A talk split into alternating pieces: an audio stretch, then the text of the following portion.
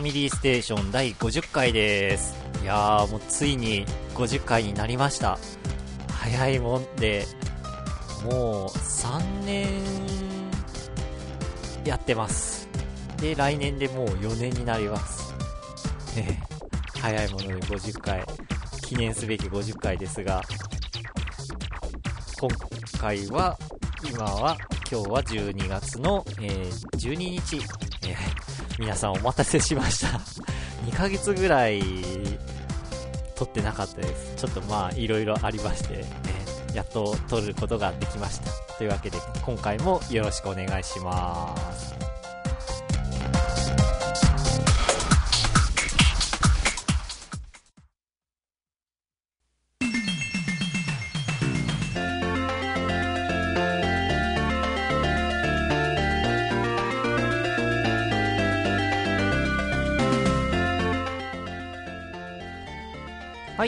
ことで、お久しぶりです。ドラグーンです。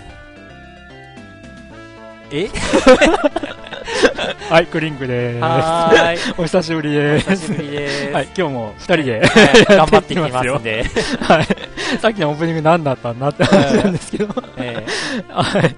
あのーですね、ちょっと、あの、まあ、ツイッターっていうのを始めまして、僕が。ーはい。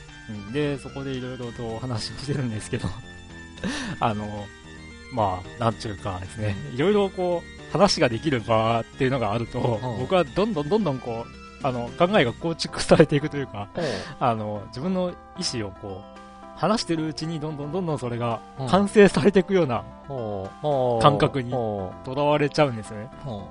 で、まあ、疲れとかもあって、思考が変な方向に 向いてっちゃってたんで、明日収録するけど、まあ僕喋んない方向でっていう話をツイッター上とかで言ってたんですよね。そしたらゲストがうん来る予定だったんですよね、今ああ、うん。日。で、あの、そのゲストと二人で今までいかにもやってました的な、あ、なんかゲストとドラグーンがやってたと。がや、今まで50回やってきました的なオープニングでやったらすごい面白いんじゃないかなって思って、そう、まあそのツイッターでも喋らない喋らない言ってきてたんで、うん。そうやったら面白いんじゃないかって思ったら、ゲストが欠席しやがって、いや、急遽、しょうがないなーうん仕事上で来れないっていう連絡がありまして、ということで、ええ。あんなドラグーンさん一人のオープニングに、ええ。初めてだね、なったん50回にして、一人でオープニング50回記念。うん。あ、ある意味記念だ。えうんえという感じで、はい。はい、あのーまあ、まあ、なるべく喋らない方向。で、超喋りましたけど、え。今。はい。えっていう感じで、ね、はい。まあ。50回。先ほども言ってましたが、はい。まあ、ついに50回って 言われましたけど、うん。まだ50回ですよ。うん。だっ、て、あの、1年間ぐらい続けてますが、え。って言ってるポッドキャストもありまして。それがもう60回とか。うわやってらっしゃるんで、ーうん。やっと50回です、我々。うんまあはい。年数で言えば、もう3年半以上は経ってて、そうですね。来年の3月で4年か。うん。4年。4年。だから、ツイッターでも話したんですよ、僕。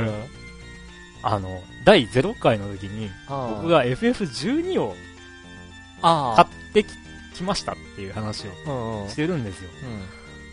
うん。まさか、まさかですよ。うん。次の FF が出るまで続けてるとは思わなかったんで、あ FF13 がもう来週。ですかね。あの、うん17、17日かな、うん。16日ですか、うん10まあ、そのぐらいに出るんですよ。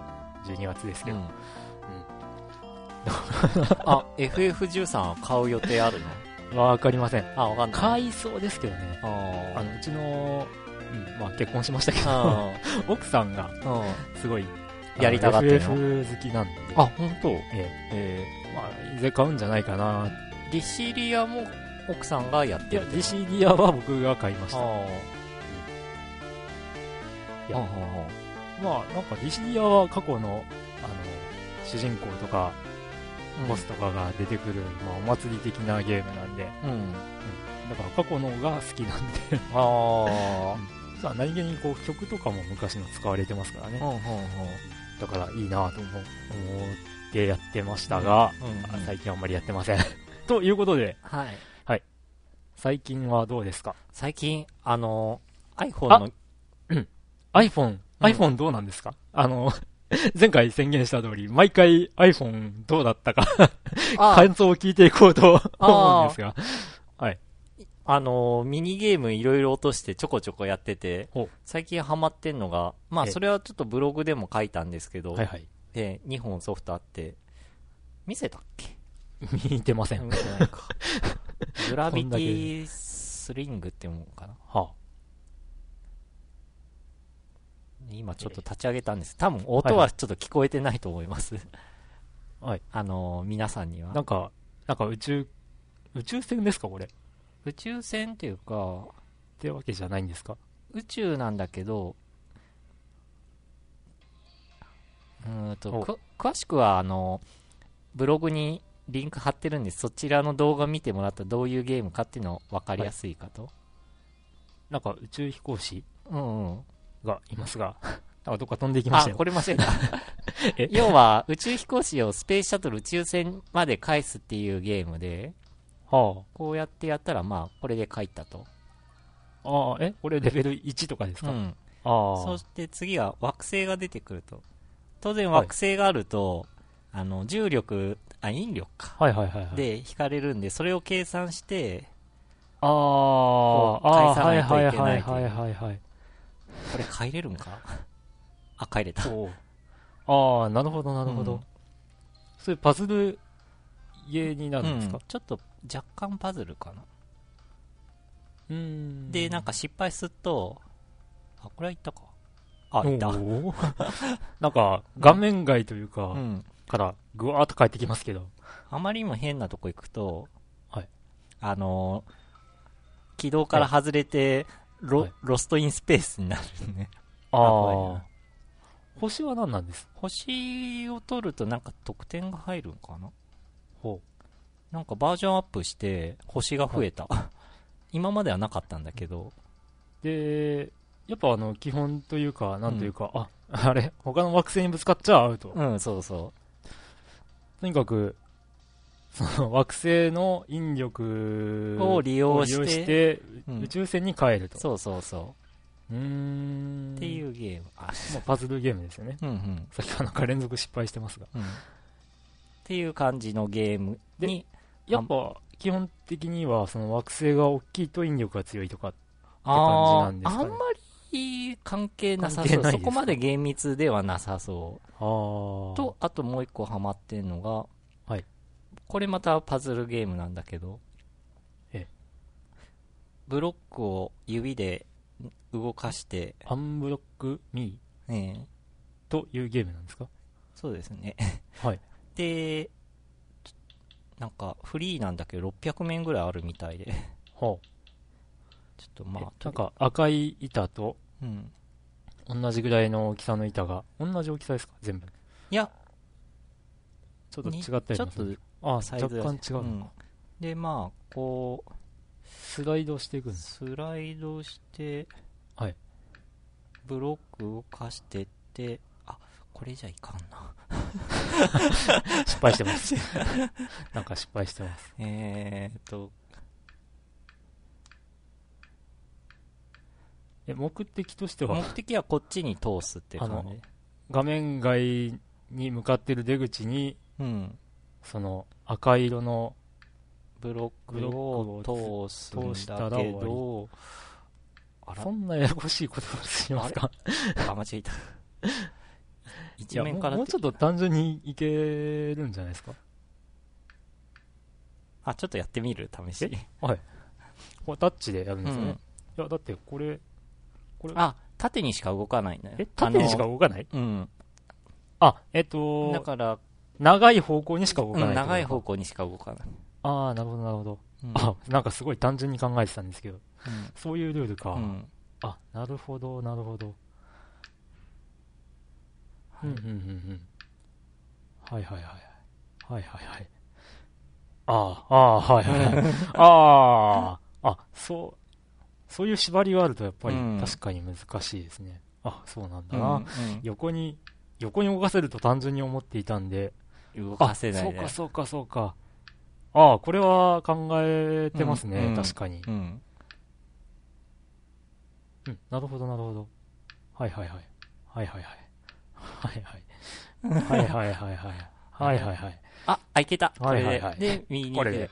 ああ。で、クリアっていう感じで、ひたすらあやってくれて。その、板、板、板？ブロック？が長方形なんですね。そうそうそうで、。長方形で、あの、長い方向っていうんですかね。うん。あの、辺が長い方向にしかスライドできない。そうそう。うん。だからなんか僕は単純にこう、あのーこう、こう上下左右八どっちにも動かせるって思ってたんで、すごい最初見てて、あれそんな簡単じゃないかなと思ったんですけど、実は、そんなんじゃなくて縛りが縛りがああっ、ってて、それを駆使難して、動かしていくっていううんゲームで、あの、うんレイトン教授とかでもあるんですよ。この手のパズルってのがあ。、本当？それで、それは結構自由に動かせるんで、それの感覚で思っちゃってたんですね。うんうん。でも違あなるってほ、ど、なるほど。あら、て、これ確かに。うん。っていうのを、はい。なんか600面ぐらいあるみたいで、うん今140面まで、こうすんなり行くときはすんなり行くんだけど、はい手こずると、え、こうじゃない、こうじゃない、うんああじゃないって感じで、っていう感じでハマってて、なるほど。ね、っていう感じで、あといろんなゲームを入れてます。塊魂ライトもあるんだよね。ああ、もう。うん。え、なんか、これって横に向かっていくような感じじゃなかったですかね。まあ、あんまり知らないんですけど。確かね、あのー傾けて動かしていく。ああ、なるほど。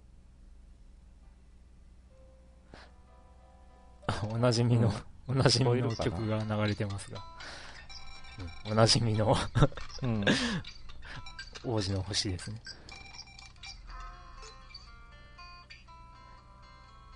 で、これは 体験版なんですか？体験版、体験版をねどんどんうん。ダウンロードして遊んでるんです、ね、そうそう。うん。うん。この辺はまあ多分一緒だと思うよ。ええ。塊集めてきてよ。え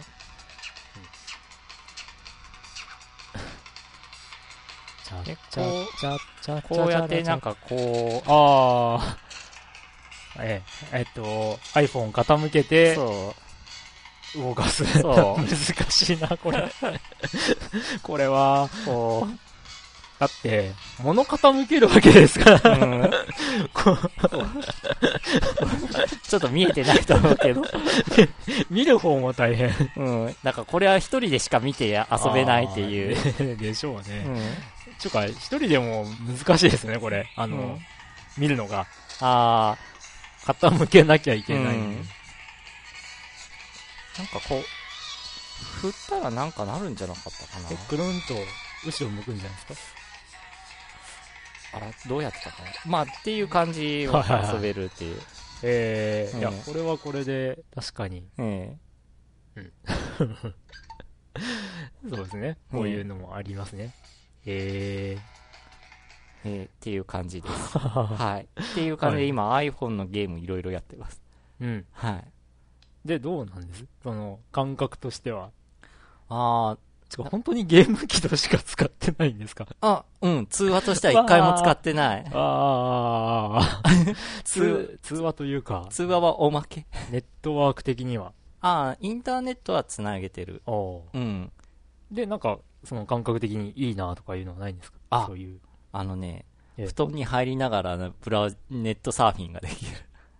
ああ、はい。はーい。以上です。はーい。いや、それでどうなんですか？買ってよかった。あよかったどうなんだっていう。ああ、うん。そう。うん。高い。あ、スカイそうですよ。ん？実質、ん？実質、この本体が無料という、あ風になっちゃいましたが。そうそうそう、なんか、うん。あれが、3GS の16ギガ版が、なんか実質無料、無料っていうと語弊があるか。まあそうですね。うんあの、ネットワークサービスとか契約したら、うん。まあ、本体も、うんみたいな。2年間縛りはあるけど、うん手に入るっていうキャンペーンをなんかやってるみたいで。ええ。それについてはどうなんですか？まあ、そういうこともあるさ。みんなかいこの野郎とかじゃないんです。いや、でも、ほ自分は32ギガ版だからまあ、ああ。だけども、いやー、16ギガ版買った人はちょっと、ええと思ってんのかなと。うん。え なるほど。いやー、いろいろ遊べるよ、これ。なんかいろんなソフトがあるんで。うんっていう感じの、そう。はいまあ、先ほども僕がツイッターを始めたという話をしたんですけど、うん始めたといっても実は前回の収録の時にはすでに始めてたんですけど、うんまあ iPhone でツイッターっていうのがうん。すごい快適らしいんですよ。うんうんその、み閲覧したり、うんうん。こう、ツイートっていう発言をうんしたりするのに、うんなんかすごくいいうん。ツールうん。らしくって、うん、そういうのをこう聞いてると、ちょっと欲しくなるなとは思うんですけうどん、うん、でも、ソフトバンクに月額基本料取られてくからね。うーん、うん。まあ僕は、ちょっと違ううん。携帯をあ模索しようかなと思いますが。。うんうんうん。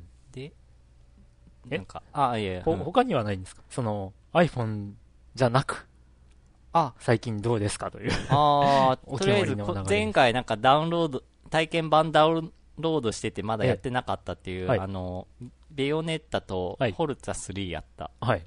ホルツァ3面白いね。面白いですよ。うん。あのー結構、運転大変かなと思ったけど、あの、アシストが結構いろいろやってくれて、そうですね結構楽しめて走れるなっていうのと。だからなんかその、初心者、レースゲーうんって、レースゲーだしなみたいなうん。人にこそやってもらいたいかなと思うんですけど、うん。そこで敷居高く感じちゃうのが、3って段階なんじゃないかなって思うんですけどね。3? ええ。フォルツァ3ってタイトルじゃないですか。うん。まあ前回も話したかもしれないんですけど、うんシリーズって聞いちゃうと、うん。こう、初めて触れる人にはちょっと敷居が、その時点で高くなっちゃいがちじゃないかなっていう。一作目からやってないと辛いかなって感じ？うん、特に、まあ、レースゲーっていうのもあってですよね。うん。でも、そういう心配もいらなくって、うん本当は、あのーまあ、ゲーム難易度うん。も細かく設定できるし、うん。うん、そのアシストも細かく設定できるし、うん。で、ただ、その難易度を高くしたり、アシストを切ったりした方が、うん。ゲームをより早くうん。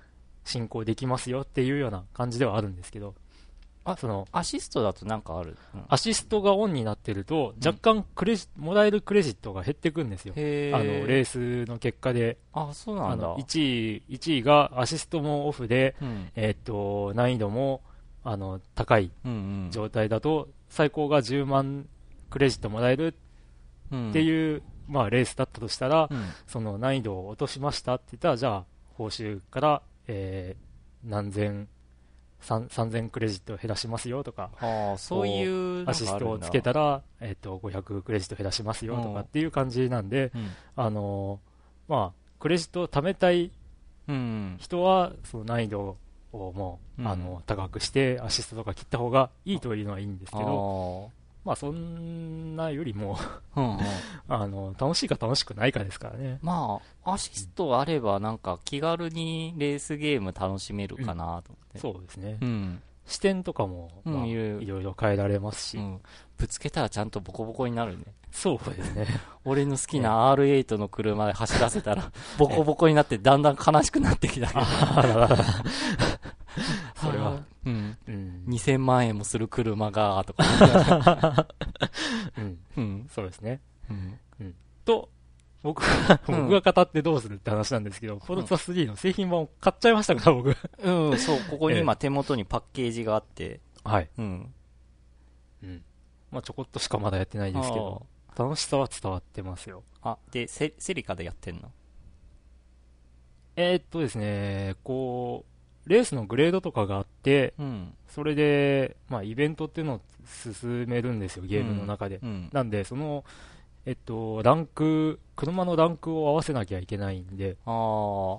まあ、改造、改造っていうか、クレジットがあったら、その、クレジットで自動でそのランクに合わせる改造を勝手にしてくれたりもするんですけど、うん、それが合うイベントに関してはずっとセリカでやってますけど、例えば、車種限定レースとかになるとちょっとできないんで、それは別の車種でって感じじゃあずっと、その車乗り続けられるってわけじゃないんだ。そうですね。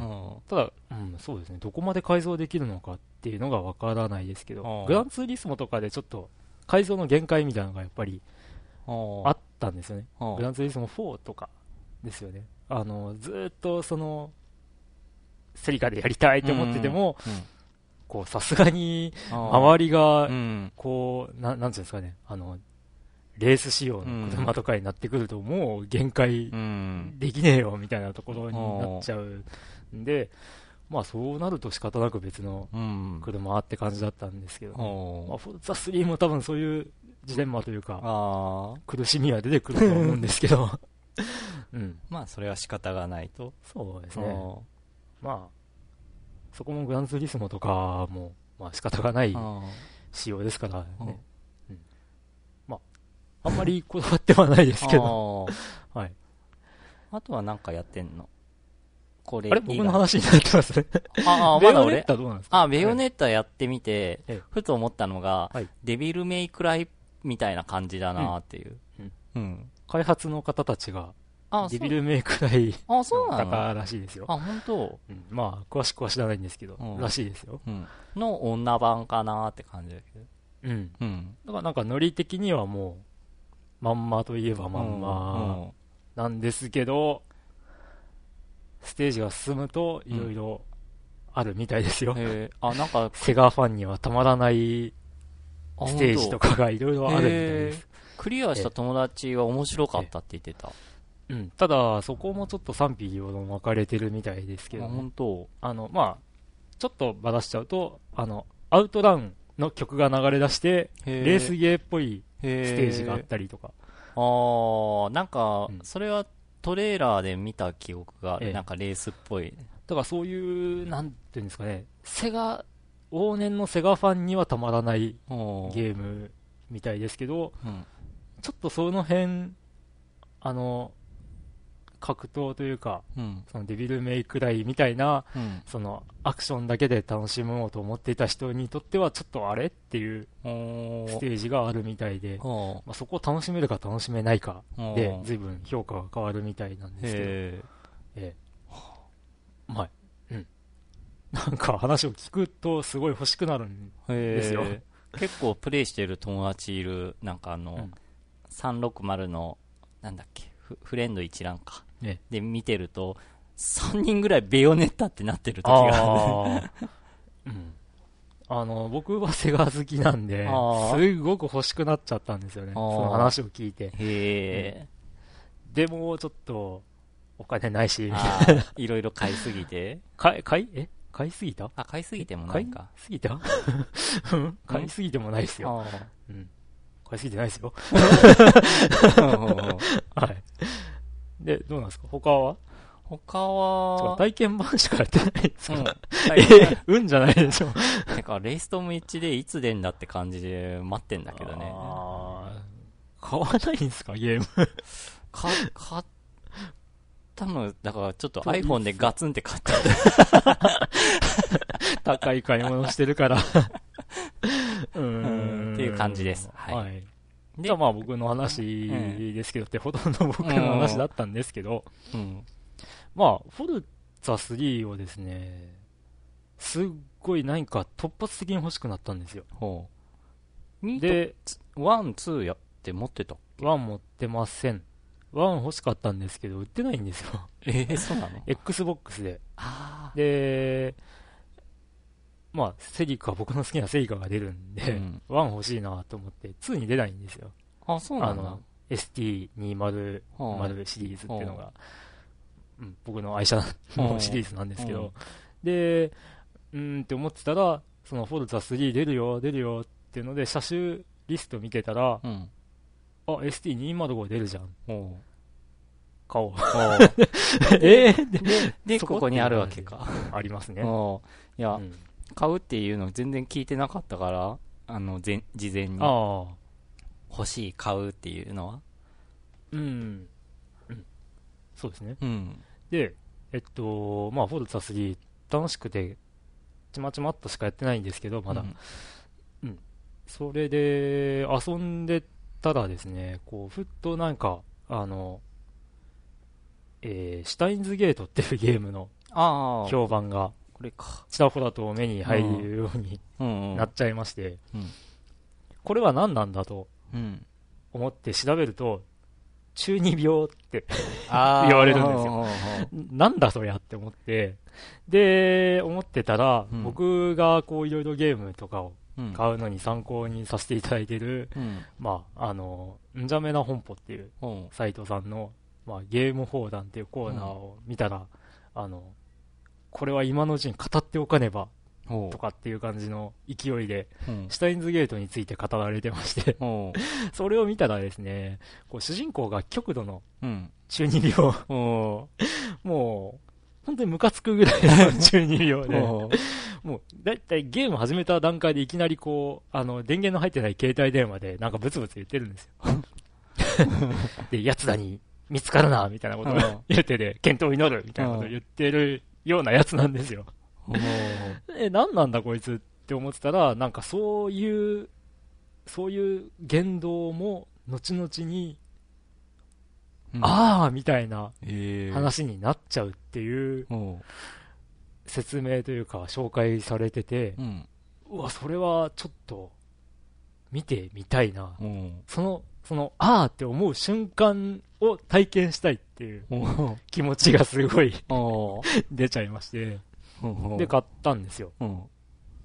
で、これが面白い、面白いのかどうかよくわかんないんですけど ゲーム進めるじゃないですか。アドベンチャーゲームっていうか、テキストアドベンチャーなんですよね。うん、で、こう、まあ、基本的にはこう、主人公の思考と、うん、あと、まあ、キャラ同士の会話を見て読んでいくんですけど、うんうん、選択肢がないんですよ。せえ、一方通行？選択肢がなくて、うん、で、たまにこうなんか、ピロロロって、なんか、着信音が鳴るんです。うん、そしたら携帯を取るっていうボタンがあって、携帯取るんですよ。うん、あの、ストーリー進行してる中で、突然こうピロロってなって、携帯取りました。そしたらメールが届いてるんで、そのメールに、の、メールの内容、受け取ったメールの内容の、なんか、要所要所にこう、うん、選べるところがあるんですよ。うん、で、そのメールに対する答えで、ど、どこに対して答えをするか、返事を書くか。例えば、ドラグーンさんから僕に、ファミステ12日撮るよ。うん、ゲスト来れなくなったよってメールが来るとするじゃないですか。うん、で、それを僕は受け取って、うん、うん、12日ってところと、うん、ゲスト来れなくなったってところが選べるとするじゃないですか。うんうん、そしたら、12日を選ぶと、うん、12日はきついっすねっていう返事を送るってなるんですよね。で、あの、もう片方のゲスト来れなくなったんだったら、ふざけんなよ、みたいな。なんでやねん、とかっていう文面を返すってなるんですよね。で、それを、どれを返し、どういう返事をしたかで、後々の展開が変わるらしいんですよ。へえ。だから、なんか、こう、普通のアドベンチャーゲームとは違って、うん、その直接的な、その、ここだからこうしたこうするっていう選択肢が、うん、まあ僕はまだちょっとしか進めてないんですけど、進めてる間全然出てこないんですよ。じゃあ今んとこ携帯でしか選択できないってこと、ね、そうですね。でもどうやらそれ、それがそういうシステムらしいです。本当？本当？いや、本当にまだちょっとしかやってないんで、うんうん、こう、あの、システム的にもちゃんと理解できてないかもしれないんですけど、うん、説明書読んでないんですよね、実は。そんな、ゲームセンター CX のありのみたいに、取説読まずにとりあえずプレイ始めてって感じか。いや、だそのメールがどうとかって話しか、その紹介でもされてなかったんで、まあ、選択肢ってのはないんだろうなと、思いますね。うん。その携帯でどう返事を書くか、というスタイルのゲーム珍しい。うん。ただこれプレイして、最後までプレイした人は、超名作だったと。へいうぐらい、まあ、すごいゲーム。まだ、こう、盛り上がる展開はないって感じ？盛り上がってるのかな？あの、第1章が終わった時点で、第2章がちょろっと進んだぐらいといえば、やった人には伝わるとは思うんですけど、まだそこかいみたいな感じだと思うんですけど、まあテキストアドベンチャーで、が好きな人は、やってみたら変わってて面白いと思います。ああ、はい。はい。ということで、えー、30分ぐらい喋ってますが。え、嘘マジですよ。本編だけ、あの、このオープニング、オープニングじゃないや。最近どうですかだけで、うん、あら。あ、そうそうそう。はい、僕が今一番プレイしてるゲームは、うん、あの、こう、据え置き機じゃなくて、うん、PSP のサカツクだったりするんですけど。目の前にあります。ええ。まあ、とりあえずやってますとだけ。はい。また語ると長くなるから。長くなりまはい。はい。めちゃめちゃ喋ってて喋んないとか言って。いやー、てか今回もお便りどっちゃり来てるんで、はい。えー、サクサクいきたいと思います。はい。はい。えーと、ユックスさんかな、はい、はい。そうです。はい。ドラグーンさん、クリンクさん、こんにちは。ん？こんばんは？まあいいや。前回4通ぐらいお便りを送りましたが、その内容を改めて今読み直して思ったことが、うん、何売ってんだ俺、ゆとり感丸出しじゃねえか、な、ユックスです。はい、前回はごめんなさい、自重します。そんなことないよね。そんなことない、うん。そして、またフリーゲームの紹介。はい、今回はゲーム名の漢字が読めないので、中身のみの紹介となります。例のごとくパズルゲーム、落ちゲーです。しかし、はい、横列が2列しかなく、アクションは、このピースを落とす、このピースを落とさずに流す、ボムを使うの3つだけでシンプルです。マインスイーパー的な要素を含み、落ちるピースには必ず1つだけ含まれている数字の書かれたピースの周りに、その数と同じだけ別のピースが並んだ、並んだら、それらのピースのうち、青いピースは消えて、緑のピースは青いピースに変わります。よくわからない やばいと思ったらボムを使うと、一番上から6つまでのピースにそのアクションが適用されます。言葉じゃ説明、説明しにくい。やってみて、と言いたいけれど、タイトルは読めない。とりあえず、直感でやった方が高得点が、ね、狙えるはず、パズルです。っていう感じで、まあ、調べてみたんですけどうんと、わかりません。ね、どんなゲームかすら結局わからずじゃない。はい。もしわかる方がいれば、お便りください。うん。うん、あのー、多分緑のピースってのはジャマアップよっぽい。はあ、ジャマアップよか、タプよはあ、みたいなもんなのかなっていうのを今、聞いてて思ったんですけど。はい。はい。あ、で、続き。えー、今日が僕の誕生日だけど、ってことで、えっ、ー、と、お便りは10月の19日にいただきました。はい。無視して僕のゲーム事情へ、学校にて趣味の合う友人がようやく増えてきました。ここまで来るのに4年もかかった。最近はゲームよりもその友人とフリーソフトについて語らいをすることの方が多いです。ついでに今年の頭ぐらいに買った知恵の輪が一つ解けました。かっこ、外して戻せた。はい。というわけで、ファミステにお便りを送り続けて、もう1年ぐらい経つユックスでした。あ、もう1年。そんなになるかね。PS、うん、てか、もうこれ、第50回ですか？すごいな。おめでとうございます。ということは、50回記念で何かスペシャルなゲーム大会でもするんでしょうか？何かこう、5人ぐらいで、ねえ、楽しみにしてます。ということで、残念ながら、久々に 二、人だけの、放送なんですけど。何も用意してません。あ、そっか。ん？大体、いつも年末には何何かしらゲーム大会してたよね、それああ、まあ年末収録できたらっていう感じじゃないですか。うん。前回が何やったっけ？ファミリースキーとかじゃないですかね。違いましたっけ？ちょっと違ったよ違いましたっけ？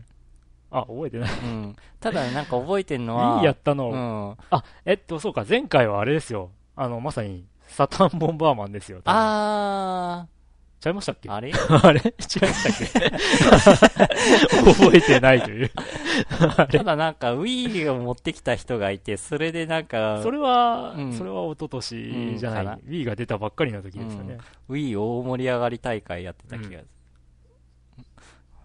何かしらやってた気がするけど、いやー、3年以上もやるとちょっと忘れることも いろいろあるなもう、もう3年も続けるとご老体ですか はい。はい。ダメですね。ね はい。では、はい、続いて、うかいさん。を、どうも、はじめまして、うかいと申します。はじめまして。はじめまして。はい。いつ送ればいいのか迷っていましたが、うん、最新号が出たので、これを機に投稿したいと思います。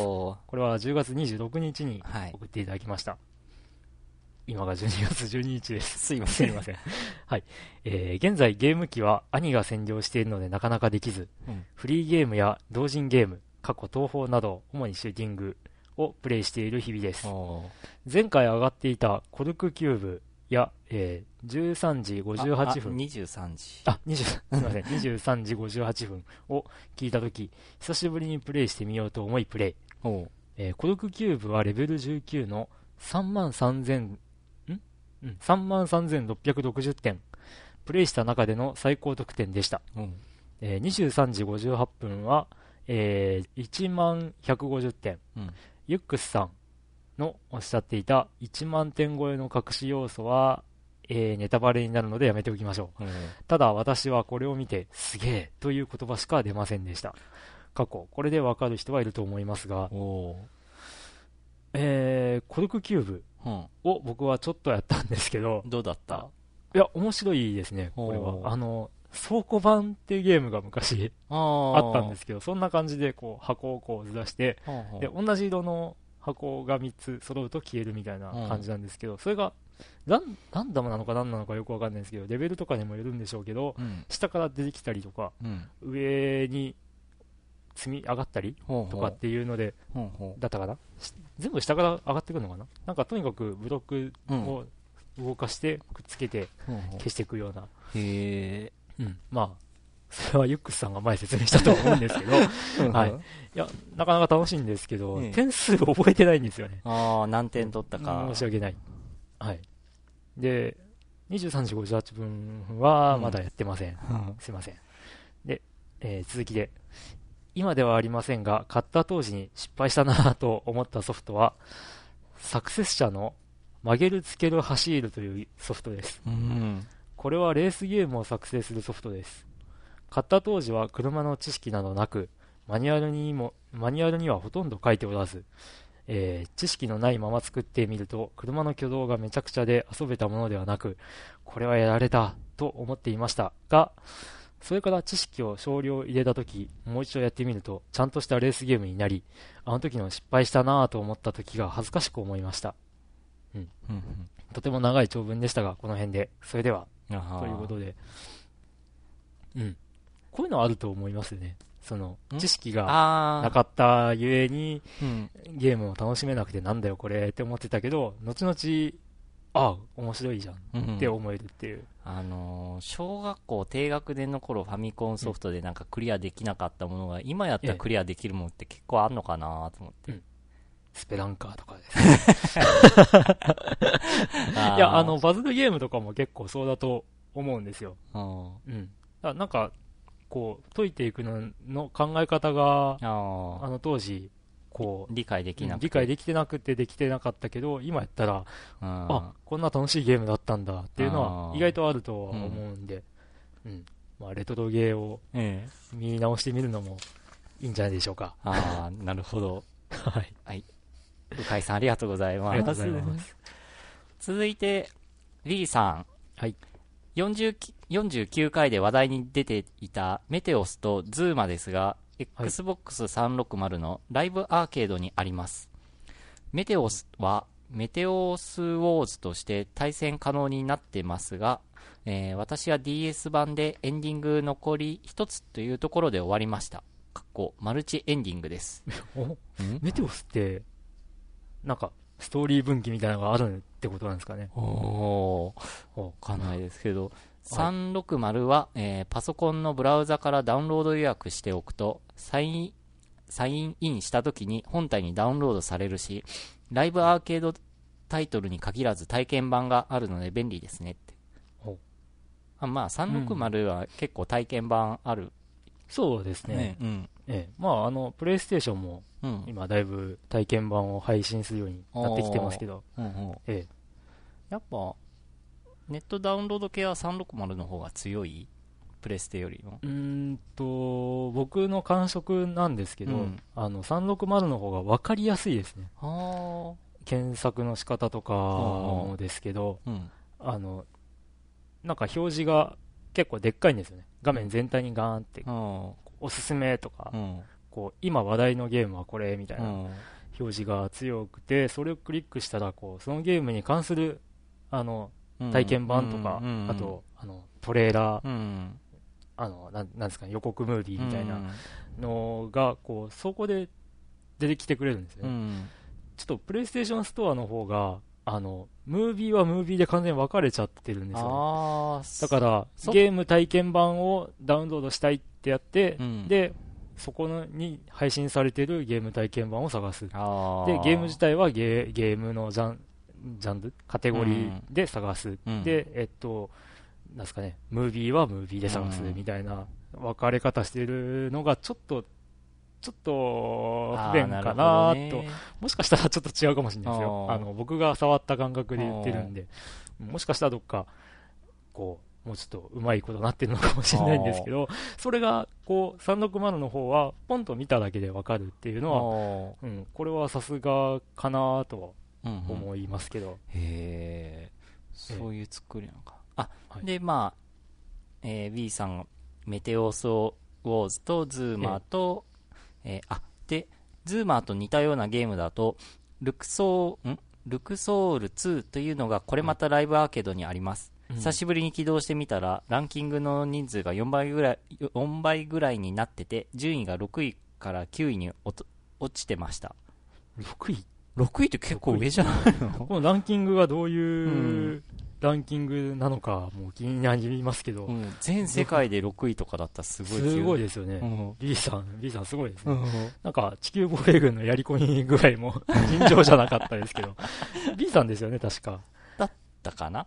うん、なんかそんな気もする。でその後に届いたメッセージなんですけど、うん、あのルクソール2のまあ、プレイ動画を B さんが作られてたということでいただいてたんですが、ちょっと今、アクセス、その、えっ、と、書いていただいているニコニコ動画のプレイリスト、うん、マイリストを開こうと思うと、どうもリストがちょっとないようなんで、うん、どうどうかされたのかなと、リスト自体を削除されたのか。ああ、そういう可能性もあるか。うん。まあ、もしまた機会があったら、ええ見せてください。はい。はい。はい。で、ここの辺、ズーマーとかは、やられたことあるんですか？いやなくて、で、この3つのゲーム、調べてみたんですけど、うんええ、なんか、ズーマーはなんじゃこりゃって感じの画面でした。ああ、どう、まあ、本当動いてるのを見ないとってところなんですかね。ルクソール2は、なんかちょっと、パズルボブルとかっていう感じですよ、なんか弾みたいなのを、こうこっちが発射して、ぶつけることで消え、なんか、並んでる弾が消えてみたいなっぽい、っぽい感じ で、やったことないんで、そんな言い方しかない。ダウンロード販売かな、これは？ええ。両方と、全部。ね、うん、だからなんか、海外特有な、こう、テイストっぽい感じがした。ああ、うん、そうでしたね。あの、ジャケットイラストというか、なんというか、そういうのも独特でしたからね。日本にないなんかこう、テイストだったなっていう、うん、そうですね。まあ、内容的にはパズルゲームなんで、うん、あの、誰でも楽しめそうな感じでし,、でしたね。はい。はい、続いて、チキさん。はい。えー、仕事が忙しいチキです。ゲーム？ミクシーアプリと携帯でできる位置ゲーコロプラしかしていません。ミクシーアプリはサンシャイン牧場と怪物ライフがメインですね。スピードレーシングはリアルマネーでチームメンバーを購入できるようです。えー、50名で全部のレースができる模様。でもお金使う気ないなうん、とりあえず地道にしようかと。やっぱりパソコンのパワーが必要なのでかなり辛いです。Mac mini が役に立っています。では、ということなんですが。リアルマネーって現金ってこと？うん、そうですね。追加コンテンツみたいな感じで、多分。あー。買うってことですね。そういうことか。うん、でもこうなっちゃうとなーって気がしますね。スピードレーシングお前よってスピードレーシングなんか人数集めないと次へ進めない話聞いた、えー、そうです。うん、だから、もう、先に、先に進みたいって思ったら、うん、お金 使えば、みたいな感じなわけですよ。どうなんだそれって思うんですけどね。ミクシーアプリって課金ものってあったんだ？え、ありますよ。大抵はありますよ。本当？あのー、サンシャイン牧場も、アイテムで、うん、便利アイテムを買うのに、うん、こう、リアルマネー。リアル、リリリリリアルマネーを、あの、使うといいよ、みたいな感じにもなってますし、あの、例の、僕がやってたっていう、あの、ブラウザ三国志も、ああの、お金、リアルマネーで買ったメダルかな、うん、を使って、まあ、ポイントを使って、うん、あの、こう、建築物を、こう、まあ、レベルが上がってくると、その建築物が完成するのに十数時間とかかかるんですけど、うん、それを一瞬で あの完成させることができるとかっていう、まあ、そういう有利になるのは、お金かけてねっていう感じですから。うん、ええ、いや最近のゲームはね、なんか後から課金っていうのが多いよね。うん、だから全部が全部ただじゃ、うん、無理でしょって話ですからね。ででも、あのー、バンダイナムコのゲームとかはなんか、はい、ソフトちゃんとお金払って買ってんのに追加コンテンツでお金取られるっていうのもなぁと思って。ああ、そ、そこは、まあ、ゲーム次第じゃないですかね。なんかこのコスチューム買うのにいくらかかるとか。かコスチュームに関しては、うん、いらないっちゃいらないじゃないですか。まあね。うん。とりあえず、そのソフトだけでクリアはできますっていうスタイルがまだ、あ、まだあるかなって思うんですけど、クリアするのに、お金使わなきゃクリアできないっていうのは、ちょっとどうかなとは思いますけど、うん、まあでもそういうやり方しないと、誰もお金払ってくんないって話じゃないかなとも思いますよ。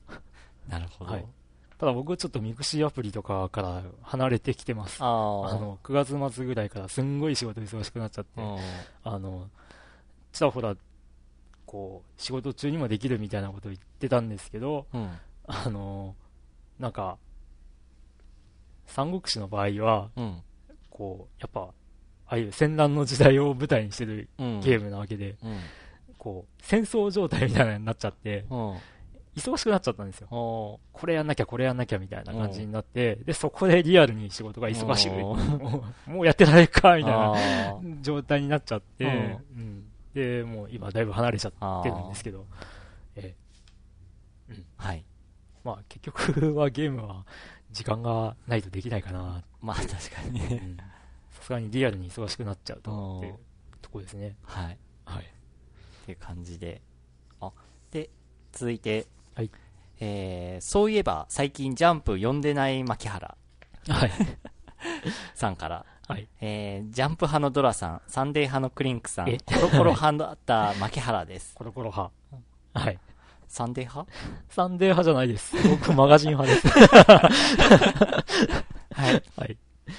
最近、ジャンプで連載してる、銀魂のアニメにハマってます。だから今回の名前は銀魂の話のタイトル風にしてみました。こんなタイトルだったかな？で、さて、ゲームソフトを作っている人もいれば、それを売ることをやってる牧原ですが、はい、PSP のサカツクを仕入れながら、これ、仕入れながら、これなんか欲しいなぁと思いました。うん、サカツクは2002年版でまでで止まってるので、うん、PSP PSP 買うかな？でも、Wii もそのくらい値段になってるし、迷うところです。言っておきますが、えー、オシムのアドバイスがとても楽しみなので欲しいと思ったわけで、決して秘書に目覚ましテレビの海道愛子が秘書にできるけど、どっちかというと、東大生タレントの、えっ、ー、と、なんだっけやた？八田綾子。八田綾子を秘書にしたいから、PSP のサカツクがすごくやってみたいわけではないので誤解しないでください。それをご理解いただけたところで、今回はこの辺で、ということで。うん、で、クリンクは実際持ってます。うん、持ってますね。えー、えー、とりあえず今、鷲尾遥さんという人が秘書になってますけど。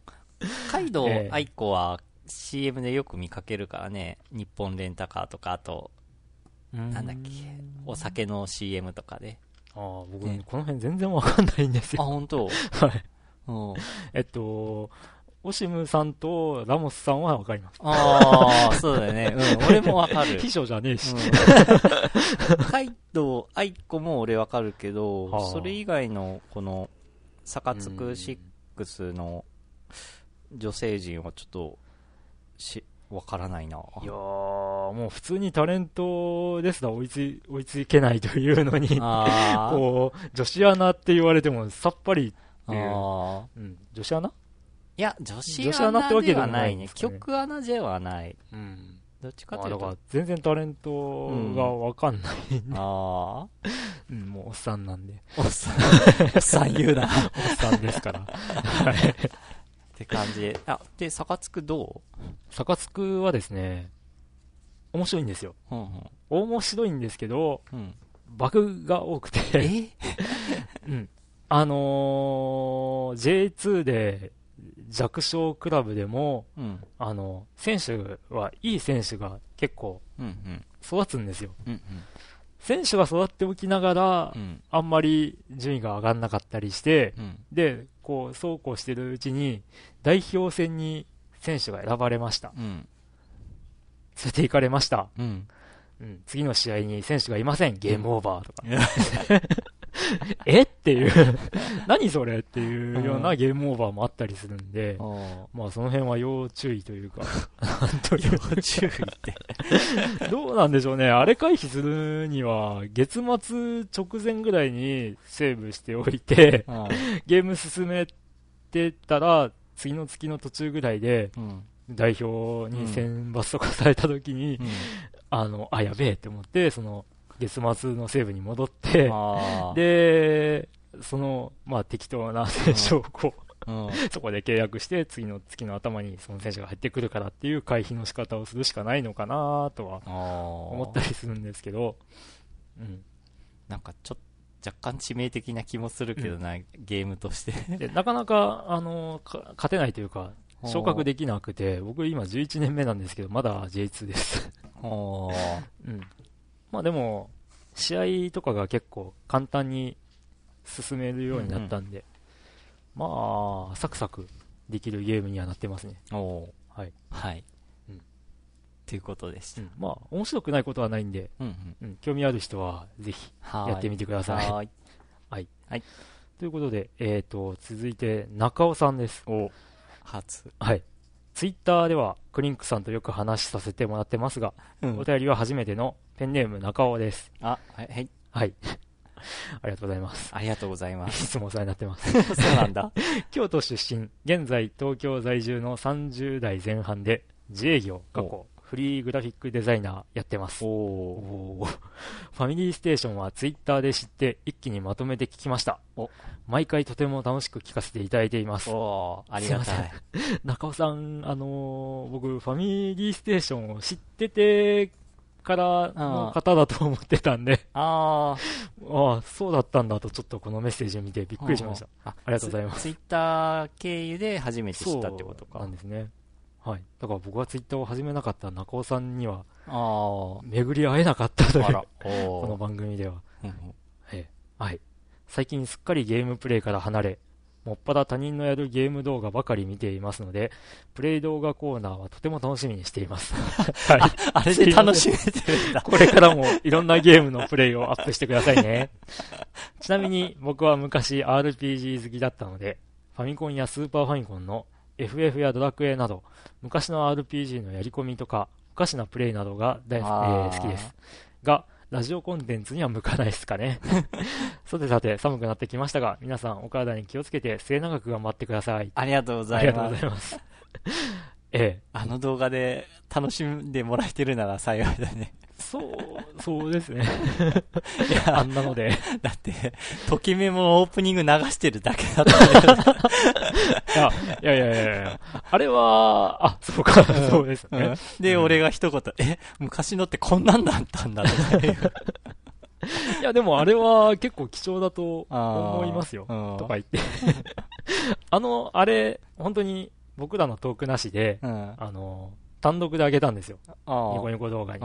そしたら結構アクセスあって、うん、わ、懐かしいとか、こんなだったんだっていう話がし たことあって、まあちょっと、まああれは成功だったかなって思います。へそか意外と皆さん、ときメモ好きなんですよねあ、ときメモ4出たね、PS。あ、出ましたね。なんか、あれらしいですね。ラブプラスチックらしいですよ。あ、そうなの？ええ。で、なんか、ちらっとちょっと見たんですけど、こう、修学旅行の時に、女の子の布団に潜り込むイベントとか、うん、なんか、遊びに、女の子の家に遊びに行ったかなんかで、うん、布団の中に一緒に入ったみたいな話があるらしくて、うん、おいおいと、どうなんだよ。うん、その、先の展開言うと多分ネタバレなのかな。でもわかんないです。うん。あ、な、なんかあんの？いや、なんか そういう記事に載ってて、その後、それがなんでそんな風になったかっていうのもなんか載ってたから。へえ、うん、へえ。いや、いやいやいやいや。いや、でも盛り上がり具合はラブプラスの方が上の気がするな、なんか。うん。うん。まあ、ときメモも4ですし、っていうところがありますし、まあ、やったことないんですけど、3が若干こう、あの、ストーリーに難ありだったらしいんですよ。なんか暗い話ばっかりだったみたいなのを聞くんで、その辺で4作目ってどうなんだよとかって思われてるのかもしれないですね。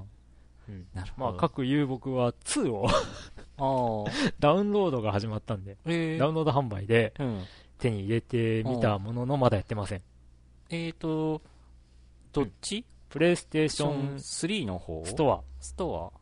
ストアで通して買うと、うん、あの、プレステ3でもできるし、うん、PSP に移してプレイもできるんです。あ、本当？はい。ただ、同じそのアカウントで、まあ当然ですね。同じアカウントでやろうとしないと、うんあの、不正なアクセスで出て、その、こう、なんですかね、アカウントを変更しますかとか出るんですけど、ええ。へえ、あ、そうなんだ。そんな風にできるんだ。はい。まあ、僕の PSP だと、こうテレビにつなぐようにも、ちゃんとコードを買ってきたんで、うん、まあどっちにしろテレビでもできますし、うん、持ち運びもできるんですけど、まだやってません。ああ、そうなんだ。はい。えー、ときめもか。ときめもオンラインもあったけど、あっという間になくなっちゃったな。うん。オンライン、な、なんだったんですかあれ？クイズゲーなんですかね？うん、なんか俺もやってみたけど、クイズゲーだね。うん。まあとりあえず、あれですよね。こう、あのー、うん。送られてきた封筒が恥ずかしいという 話で盛り上がってましたが、うん、俺はなんかネットでダン、体験版ダウンロードって形でダウンロードしてやってみたけど、ええ、って感じで。まあどっちかというと、だから、チャットができるクイズゲームって感じかな。やっぱクイズゲームなんだそれが、土台が、ときめもの舞台って感じかな。うん。うん。なるほど。うん。はい。って感じでした。はい。はい。えーと、続いて、牧原バウアー。はい。たまに行くならこんなゲームセンター特別編。はい。たまに行くならこんな遊園地。お、あと、これは、あ、あの、例の、例の掛け合い。形ですか？はい。どう、どうしますか？じゃあ、ナレーションお願い。あ、そうですか？あ、はい、じゃあ逆がいいか。え、どっちでもいいですよ。じゃあ、俺ナレーションで。あ、はい。はい。じゃあ、えー、僕はマッキーさんパートを。はい。言いますね。はい、どうも、牧原です。今日は11月23日の勤労感謝の日です。私は今ここ、木島後楽園遊園地に来ています。と書いてはいるんですが、うん、今木島後楽園遊園地じゃないんですよ。名称が変わって。あのー、ええ、そうですね。うん、えっ、と、何でしたっけ？えっと、木島、木島高原なんですよね。木島高原。木島高原パーク。うん、そんな感じ。まあ、後、楽園っていう文字がなくなったっていう。そうですね。うん、はい。はい。えー、今回、牧原さんが訪れたのは、はい、別府駅からバスに揺られて35分、木島遊園地。はい。えー、世界唯一の木製ジェットコースター、ジュピターが有名な遊園地です。あの、こう、多分世界唯一はもう、世界唯一ではないですね。あの、日本初、できた時、うん、当時は日本初の木製のジェットコースターだった。そうですね。ねはい、今は他のところにも木製はあります。はい。はい。えー、21日からアイススケートリンクもオープンしました。はい。この21日ってのは11月21日です。はい。そこで、点点点。今回、なんとあのトリノオリンピック金メダリストの荒川静香さんが来るということで見に来ました。そんなわけで、混み合ったバスで立つこと35分。立つこと。はい。さ、早速大人1枚のチケットを買って入場します。なんと、牧原さん、高校以来12年ぶりだそうです。12時に到着した牧原さんは、1時のイベント開始まで久しぶりに園内を歩くことにしました。すると、なんか、でかい女子高生？いや、制服を着た男のような。なんか、木島も変わったなあれ？向こうには、ジャンプで連載中のブリーチのキャラの格好をした。あ？あ、なるほど。コスプレ大会があるって書いてあった。あ、向こうには銀玉のコスプレした女の子もいます。そんなわけで、とりあえずゲームコーナーを見てみましたが、とりわけそんな珍しいものもなかったんで省略。あ、もうイベント始まるから。では、今日はこの辺で。この後、荒川さんの生演技にイナバウアーも見れて、トークショーまで見て、帰りにまたぎゅうぎゅう詰めのバスで立って帰った牧原さんでした。立って帰った。家族で多かったなドラさんにクリンクさんも子供できたら一緒に行くんだろうなということで。はい。チャララララチャラララという曲を流さないといけないんですかね。ええ。はあ、はあ、荒川静香。荒川静香見たかったな。あファンです。あ、そうなんだ。はい。ニュースでは見たけど、やっぱなんか、うん、いやー、違うなーと思って、本物は。うん、うん、そうですね。ただ、荒川さんかわいそうなのが、うん、イナバウアーしないと、なんか荒川さんじゃないみたいな感じに今なってるっぽくないですか？あー、まあ、大、な、大名詞になっちゃってますけど、でも、イナバウアーって技は、あの足の、こう、うん、足足のポーズであって、うん、こう、状態を反らすのは、荒川さんオリジナルなんですよね、確か。あ、そうなんだ。ええ、あれ、ひっくるめてってイナバウアーじゃないんだ。だから、そのイナバウアーをしつつ、うん、状態を反らす。っていうのがすごい盛り上がったんですけど、だからイナバウアーって技自体じゃないんですよ。あ状態そろすのは含まれてないんだ。えただ、すごい注目を集めてたのはその状態を反らす演技なんですけど、うん、うん、だったらイナバウアーって技じゃなくても静かとか。ここで静かが出ました。とかうわな、なんだろう、なんか、荒川ですとか。し、しっくりこないな、なんか。うん、でも、ね荒川さんの特有の技なんだから、うんうん、荒川さん特有の名前になってもおかしくないんじゃないかなと僕は思うんですけどね。と、ファンが言っております。はい。というか、遊園地っていつ行って以来？遊園地は去年。あ、本当うん、去年、去年。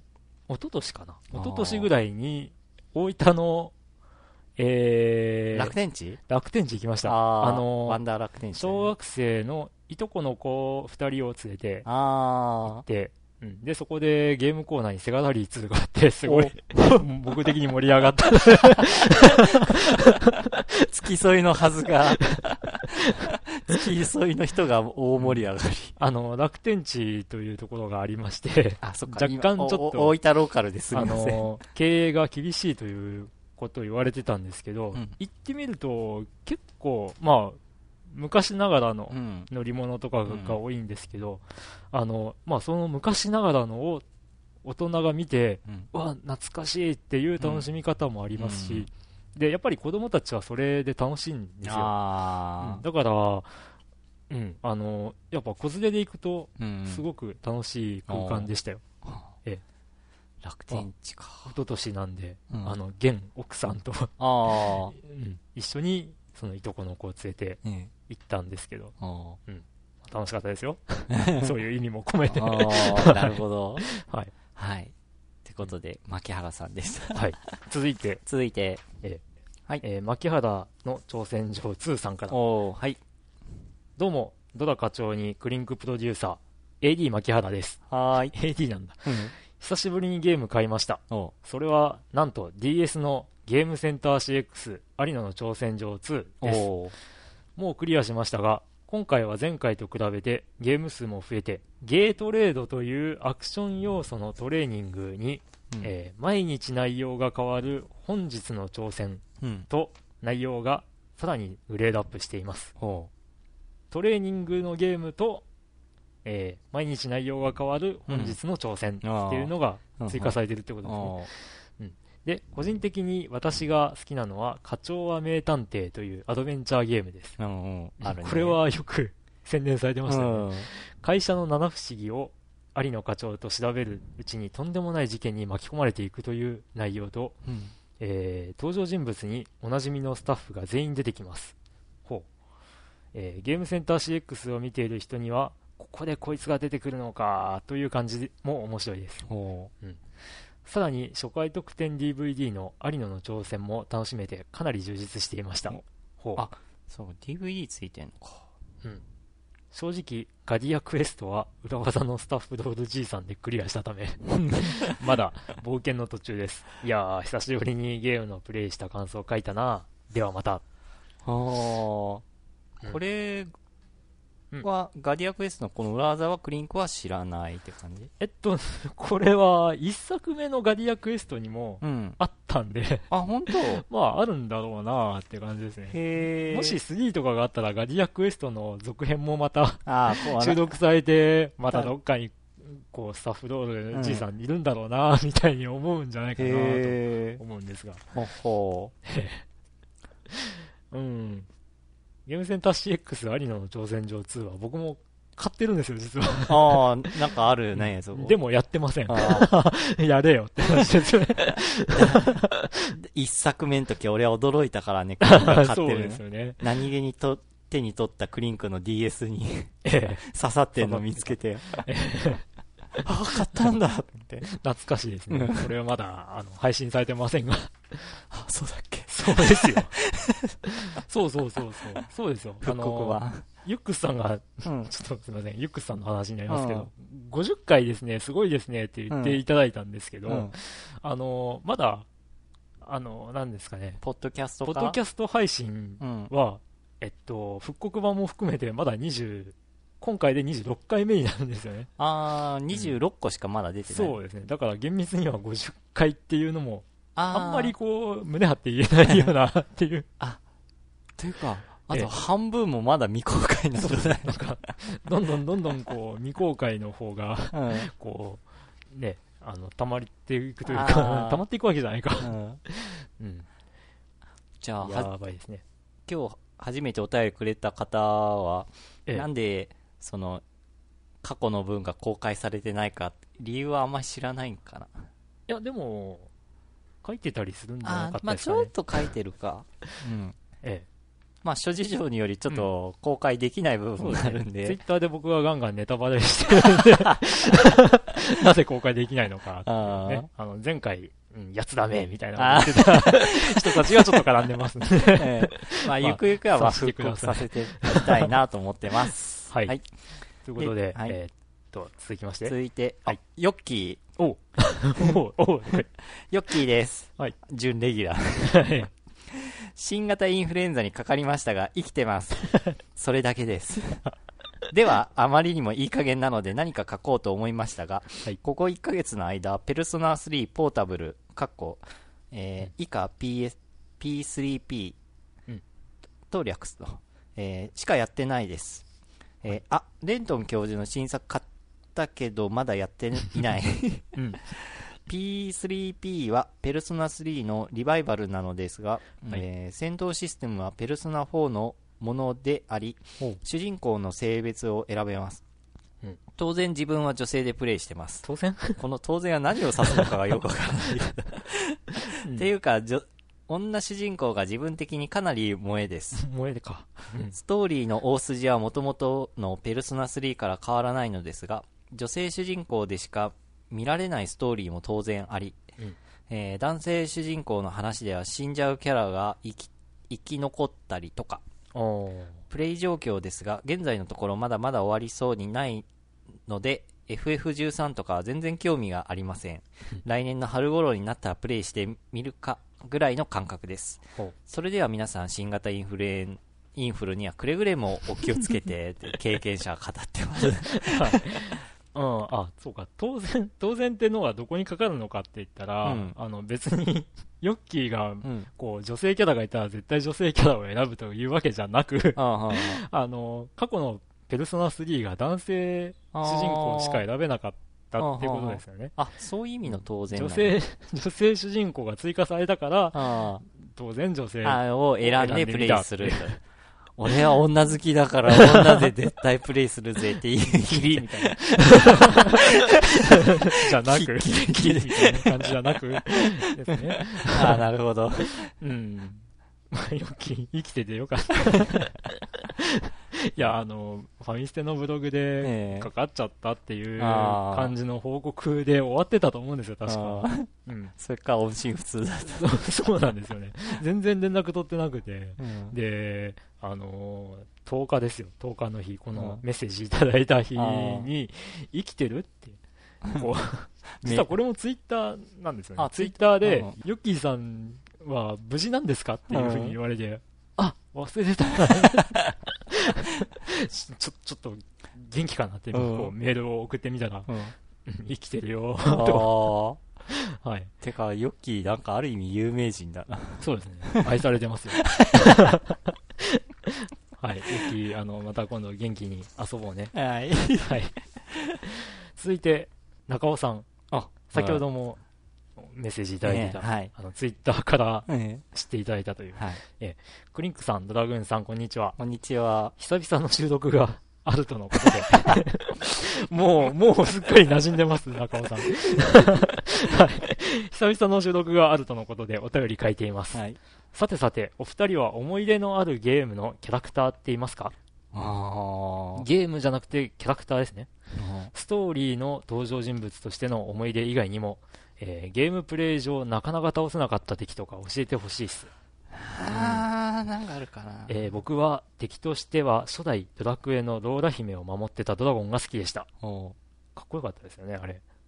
あ、うん、俺ごめん、初代やってないのよね。そうですか。うん、えっ、ー、と、ドラゴン倒してお姫様を助けるってシチュエーションに酔ったものの、低レベルで挑んでしまい、全く勝てず、何度も負けた覚えがあります。うん、ストーリーの登場人物としては、FF7 のエアリスがすごい印象的でした。うん。うん、ネタバレせずに説明するのが難しいのですが、うんうん、えー、当時ネット上でいろいろな都市伝説が生まれるのを見ていて、うん、みんなに愛されてるんだなと思ったものです、うん、さて寒いな季節になってまいりました。お二人ともお体に気をつけて頑張ってください。ありがとうございます。エアリス、そうですね。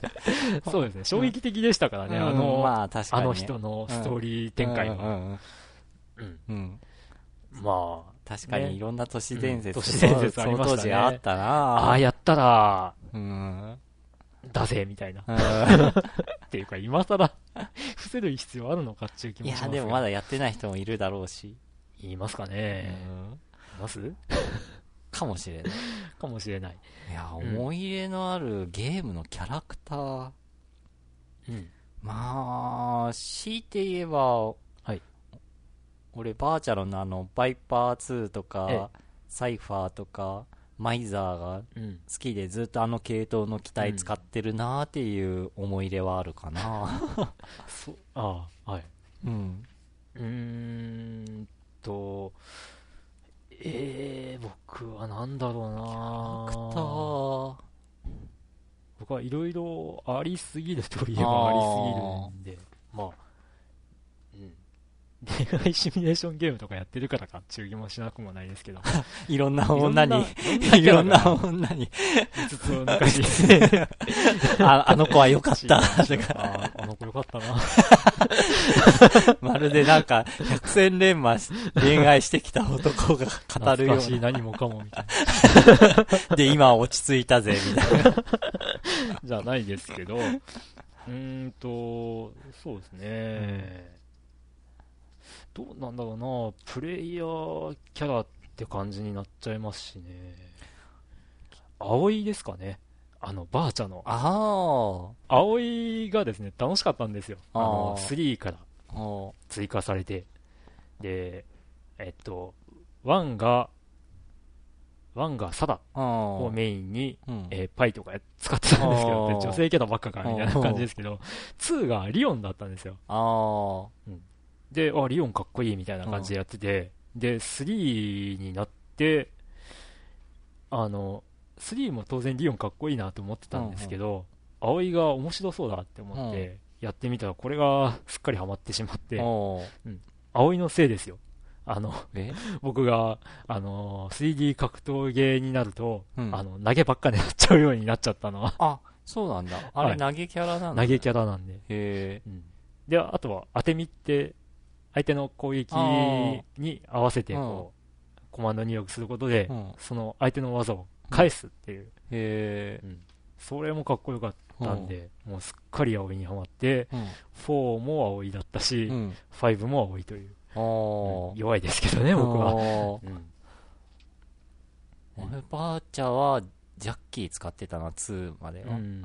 うん、2までは ?3 はやってないのよ。あ、そうなんですね。うん、うんジャッキーは3からかっこよかったなと思うんですけどね。ああ。うん開幕早々サマーソルト打ってみたいとかねうん、そういう人は、あのー、3以降はかもですね あ。ジャッキー、ジャッキーだなうん、サマソやってくっかなって言って、葵で、うん、あの、サマソ返しを 狙うわけですよ。さあ、あの、かっこいいんですよ。サマソ返すの。グッて回して、ぐしゃって感じで。うん。葵やってるプレイ見たらなんか、ね、簡関節技じゃないけど、なんか掴んで、なんか足をへし折るみたいな、なんかモーションがあったような気が三段投げですよ、それ。ああ、そうなの？はい。あの、えっと、腕絡みとか、蝶絡みっていう技で飛び込み、相手に飛び込み関節みたいなのをかけるのが一発目で、で、あの、まあ、ぐしゃ、ぐしゃ、ゴキって感じ、そうそうそう。うわえぐいなとか思いながら。音がすごい、えぐいんで。うん。葵って聞いたら今そのシーン思い出したわ。ああ、れ。ええ。いや、あれがかっこよくて、葵三段とか言われてたんですけど、うん、あの、アキラ三段ってのもあって。あ、アキラ、ふんふん、はーだっけ？そうそうですね。えー、と、ちょっと名前忘れましたけど、うん、あのコマンドが難しくて出なかった。難しかったですね。うん、うん。というような思い出もあるんですが、うん。なんか、ステージとかにも思い出があったりしたりするかなと思うんですが、パッと思い浮かばないんで、これちょっと。さあの、中尾さんが言ってたドラクエでふと思い出したんが、はい。俺、ドラクエ2のロンダルキアで相当なんか迷って結局そこで挫折した思い出が。ロンダルキアは絶妙のバランス感覚で、うん、レベルが最高でも難しいっていうバランスだったんですよね、あれ。あ、いや、バランスっていうか。で、いや、その神がかり的なバランスをどうやって取ったのかって思ったら、うん、ゲームセンターシリックスで、あの、バランスを取る時間なかったっていう。え、それ何？って思って。バラン調整がなんか、うん、やってる暇がなくって、うん、で、あの、もうこれで出しちゃえみたいな流れで出したら、それがすごい受けたっていう、あれ受けたの？受けたんですよ。なんかじゃ、だ、挫折者が続出でダメだったってわけじゃないんだ。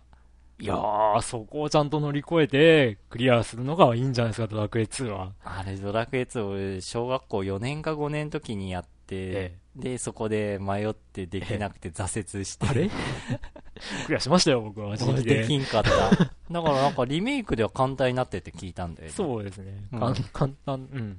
まあ、そもそもが簡単になってますか。展開的に。レベル上がりやすくなってたりとか。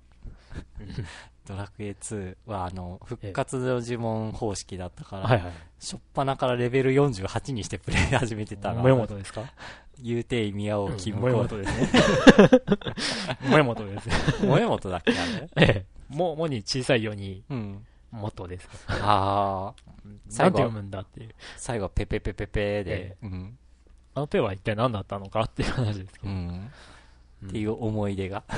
ワンの時にあれですよね、うん、こう、なんか清原桑田とか、なんかそういう、ジャイアンツの選手限定だったかどうかは忘れたんですけど、うん、野球選手の名前をこうぴったりに並べていっただけで、うんうん、まあ、若干強いっていうのから始められるっていうのもありましたね。あ、なんか聞いたことある。ええー、で、なんか、今じゃもう、その、復活の呪文解析されてんだっけね？そうなんですよね。うん、だからなんか、前話しましたね、これ。うん、話したね。だからなんかされてるかどうかわかんないけど。モーニング娘。の名前で、うん、あの、ワンのパスワード作ってみたりとか、ね、そういう。なんかさっきも言ってた、モに小さいよとか、どう発音すんだよみたいな感じで、あの、モに点々がついてたりとか、あの、えー、死に丸がついてたりとか、っていうような、妙な、あの、名前になっちゃったりはするんですけど、その辺で、不思議な パスワードが。できるという。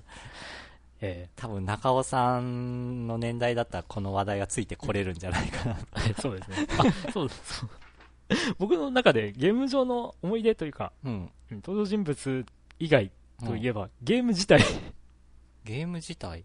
そのあり方にすごい、ほう、あの、思い出があるのが、星を見る人ですよ。ああ だから、友達とやりましたよ。よ友達とパスワードを解析してやったという 解析できちゃうっていう、うん、それも話してたよね、なんか。そこがすごい面白かったですね。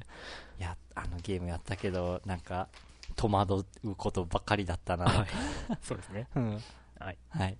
で、続いて、はい、えー、ボンビーさんはい。ドラグーンさん、クリンクさん、そしてゲストの方、こんにちは。こんにちは。ゲストです。自称ゲーマーと言いながら、最近あまりゲームを買ってないボンビーです。はい。さて、クリスマスも近くなり、2009年も残すところ、ああとわずかになってきました。はい。寒い日が増えてきましたが、皆さん、皆様、いかがお過ごしでしょうか？このポッドキャストを聞いている頃には、もう2010年になっているかもしれませんが だ、大丈夫そうです。うん。なんとか年内に公開こぎつけたよ。はい。1年を振り返ってみて、皆さんは何本ゲームソフトを買いましたか？自分は Xbox Live アーケードのダウンロード販売も含めて全部で7本、7本でした。2ヶ月に1本ぐらいのペースでゲームを買っている感じです。うん、皆さんに比べてあまり買ってない部類に入るかもしれませんが、2009年で自分がプレイしたゲームの中からベスト3を決めたいと思います。はい。お第3位、ドラゴンクエスト9、えー、星空の守り人。だっけ？守り人？守り人。守り人？守り人？どうでしょう、えーはい、ドラクエシリーズは、セブン、エイトと連続で 挫折してしまいましたが、はあ。はい、今回の9はとても難易度が低く、時間のない親父ゲーマーな自分でもクリアできました。ドラクエ9の評価は良くも悪くもすれ違い通信が楽しめたかどうかで真っ二つに分かれると思います。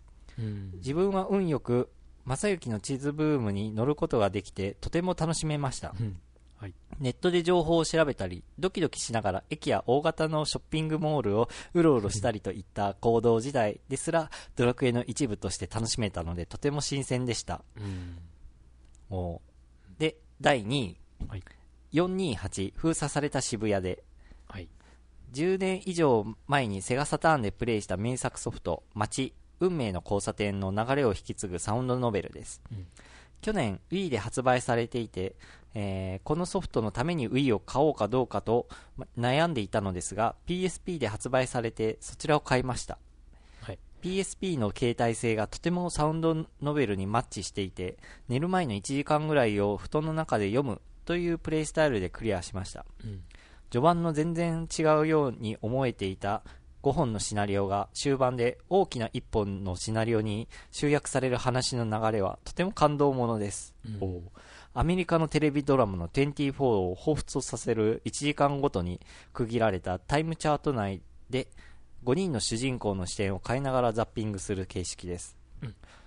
前作の街は話のかなり飛んだ部分がから飛んだ部分からザッピングしてこなくてはならなく、えー、文書のリンクを探すのに一苦労でしたが今回は1時間ごとの決められた時間内を読み返すだけでよく難易度が低く純粋にシナリオを追うことができました。ちょっとほろっと涙する話もあってついつい先を読みたくなって寝不足になりました、うん、で第1位。バーチャロンオラトリオタングラム。360版ですね、はい、Xbox ライブアーケードのダウンロード販売のゲームが自分の中では第1位です、うん、1対1の高速ロボット対戦ゲームで学生時代にゲームセンターで結構コインをつぎ込みましたゲーセンでやっていたゲームがいつでもインターネットで対戦できる時代になったことを実感できたゲームでした、うん難易度も高く、後あ完成度も高く、後に追加されたパッチでプレイヤー同士の対戦を観戦できるモードが追加されました。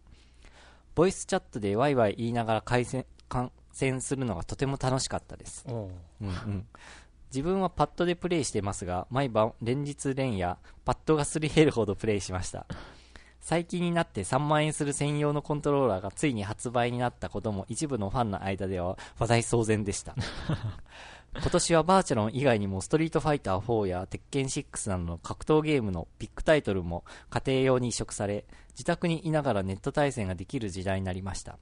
うん、今まで自宅で技の練習をしてゲーセンで腕試しをするというパターンが変わりつつあります。コインを気にせずに、コインを気にせず全国から同じレベルの相手と対戦し放題。本当に良い時代になったものだと思います。うん、逆に近所の小さいゲームセンターはかなり潰れてしまったのが現状です、うん、少し寂しくもありますが今後はゲームセンターは家庭ではできない大型ゲーム化がますます進むと思われます、うん、ダウンロード販売も XBOX ライブアーケードや PlayStation ネットワークや WeWare などのコンテンツが充実してきた年でした、うん、iPhone のアプリもダウンロードで購入したりもしました、うん、iPhone 買ったんだ。個人的にはゲームをダウンロード販売でき、ダウンロード販売で購入するという流れに抵抗がなくなった年ではないかと思っています。そんな感じで2009年の自分の、自分的中のゲームランキングを終わります。うん、っていう感じで、いやいかにも年末締める、締めくくるようなお便りです、うん、そうですね。あのー、ドラクエ9やりたいんですよ。おうおうおうでも、手に入れてないんですよ。ああ。うん。入れる予定？いつかは。ああ。はい。で、428ですけど、うん、まあそうなんですよね。ボンビーさんのしただいてるように、ここで他のプレイヤーの、ん他のプレイヤーじゃない、他のキャラクターの、から影響されるみたいなのも、こう、表示されるんですよ、確か。へだから、うん。まあ、これは、進めるには楽しいだろうなと。あ、親切度が上がってるって感じか。うん、そうですね。うん。で、まあ、こう、ゲームとして楽しくなくなるんじゃないかみたいに思われるかもしれないんですけど、うん、あの、そこはシナリオがぐいぐい引っ張ってくれる話ということで、ああの、持ってるんですけど、ほとんどやってないという。ああ、それはどっち版？僕は Wii 版です。うん。で、やっぱこういうのは、うん、あの、時間にとらわれない、うん、携帯ゲーム機場所にとらわれないで携帯ゲーム機でやるのはやっぱりいいんだろうなと思ってちょっと PSP 版は羨ましい。えー、ヨッキーはどっち持ってんだろう？ヨッキー持ってヨッキーは買ってるんですよ、うん、Wii 版を。あ Wii 版か、えーで、なんでクリンクやんねえんだみたいなことを言われたことが ありました。が、まだ開封してねえとかふざけんなって 新品未開封。言われましたけどね。あえー、まあ、オラタンは言わずもがなというか。俺もやりました。うん、いやでも3万円の、あの、スインスティックどうしようか、本当悩んだな、うん、結局買わなかったんだけど、うん。ちょっと別の方法でツインスティックやってみようかなとは思ってるけど。ああ。そうですね。そっちを模索した方がいいのかもしれないですね。うん、いや、それで、だから、ええ、3万円の、あの、360版ツインスティック、はい、出た直後にヤフオク見たら案の定、なんか、出てました 出てた。ああ。暴落するんなら欲しいないないって感じですけど。うんあとは自分でなんか改造してドリキャス版を改造するか、かなと思って。サターン版改造するかですよね。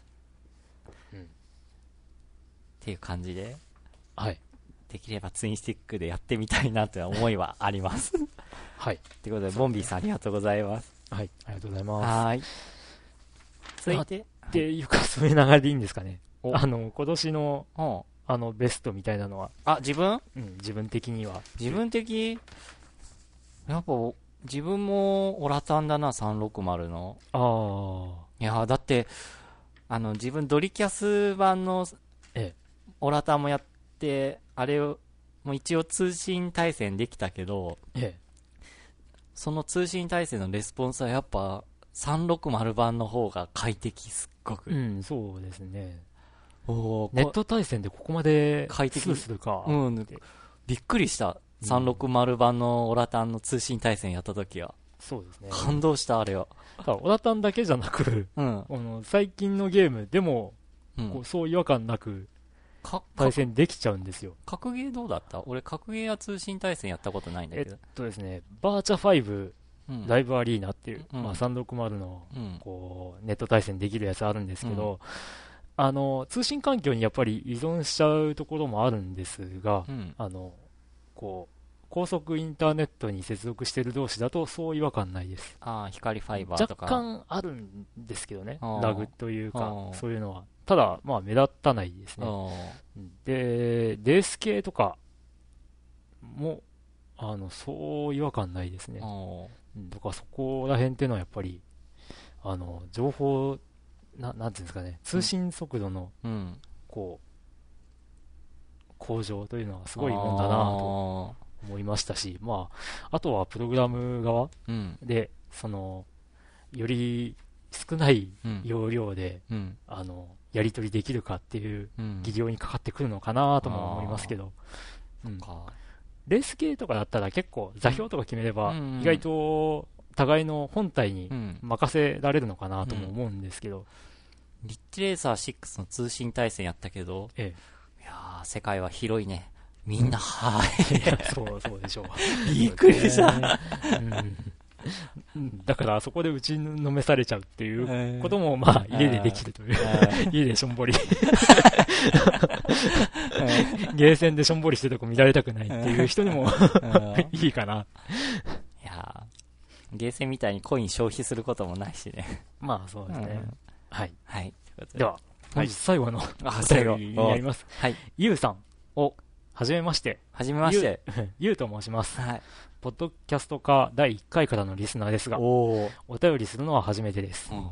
ファミステを知ったきっかけは、確かその当時、ポッドキャストにはまり始めた時期で、ほうほうなんとなく iTunes で検索する中で、初期のファミコンソフトをモチーフにしたアイコンに惹かれ、聞き始めました。うん、あ、計画通り。計画通りという声がありますが、うん、これは本当に、ね、ドラグーンさんのアイデアなんですよね。うん。まあ、やっぱこう、ファミコン風にした方が、こう、食いつく人多いかな、そうなんですね。うん。僕はもうちょっと違うのがいいんじゃないみたいな話をした覚えがあるんですよ。はあはあ、うん。なんかもうちょっとこう、うん。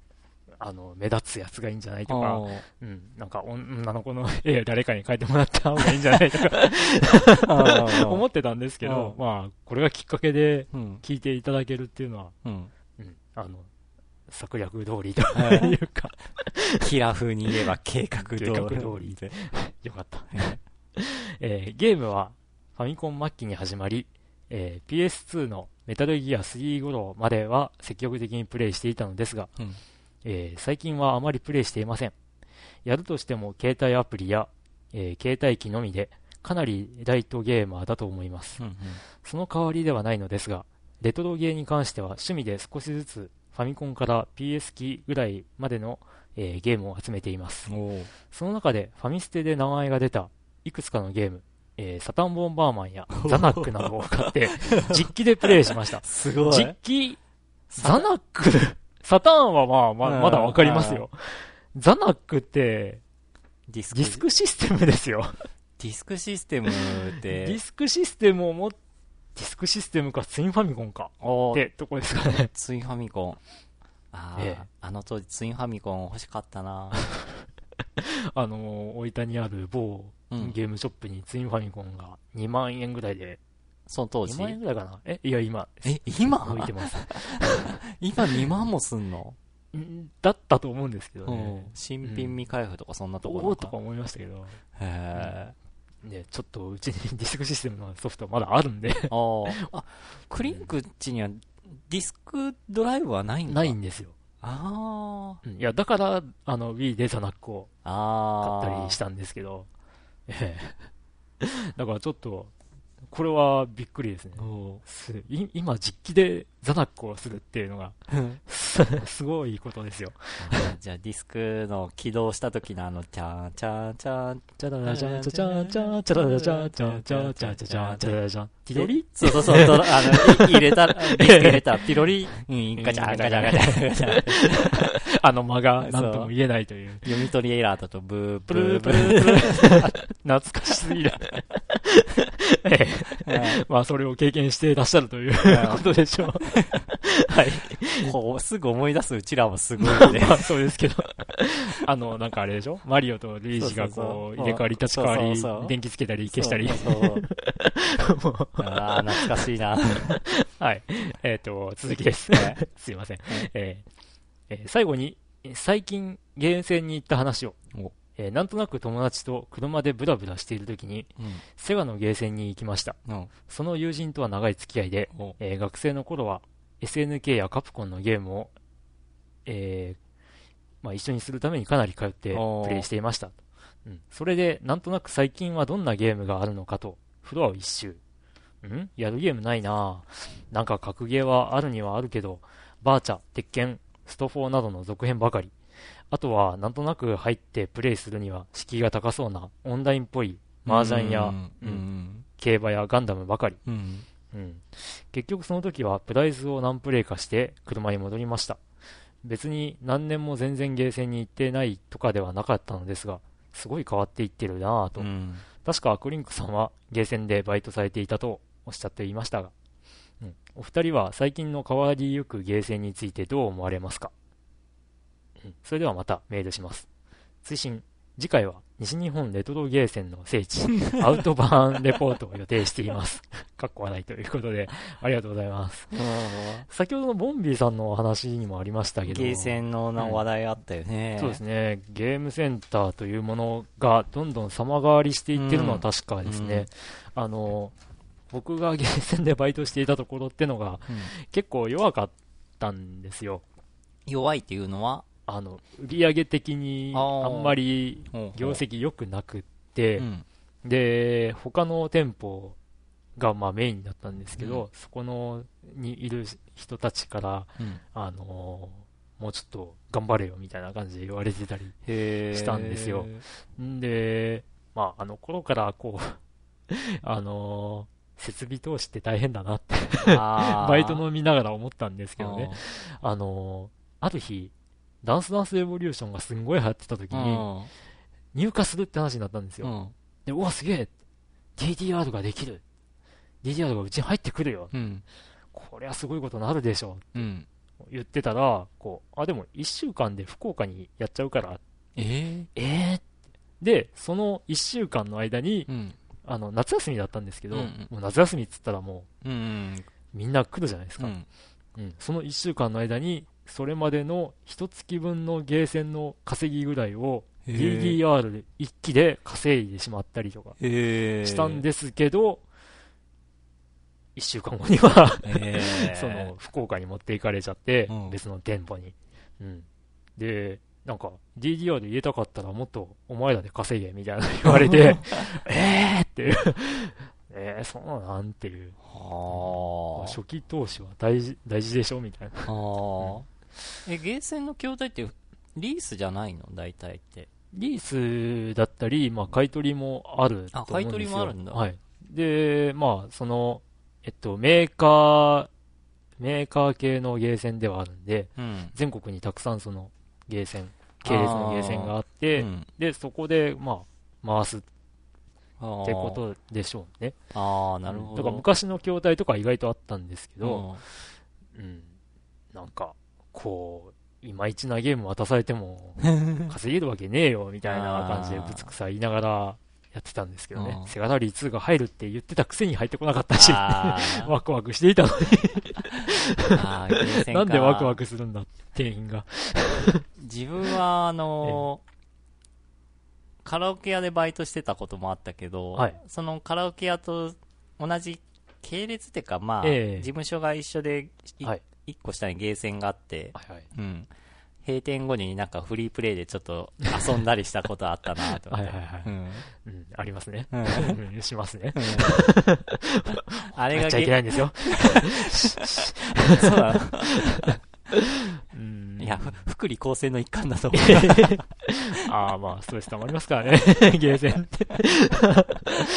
いやで、まあ、話戻るけど、ええ、そう、昔のゲーセンと比べて、なんだろう、こう、ポってゲーセン行って、なんかこう、気軽に遊べるゲームがなんか、減った気がするなと、うん、入りやすいゲームが少なくなったっていうか。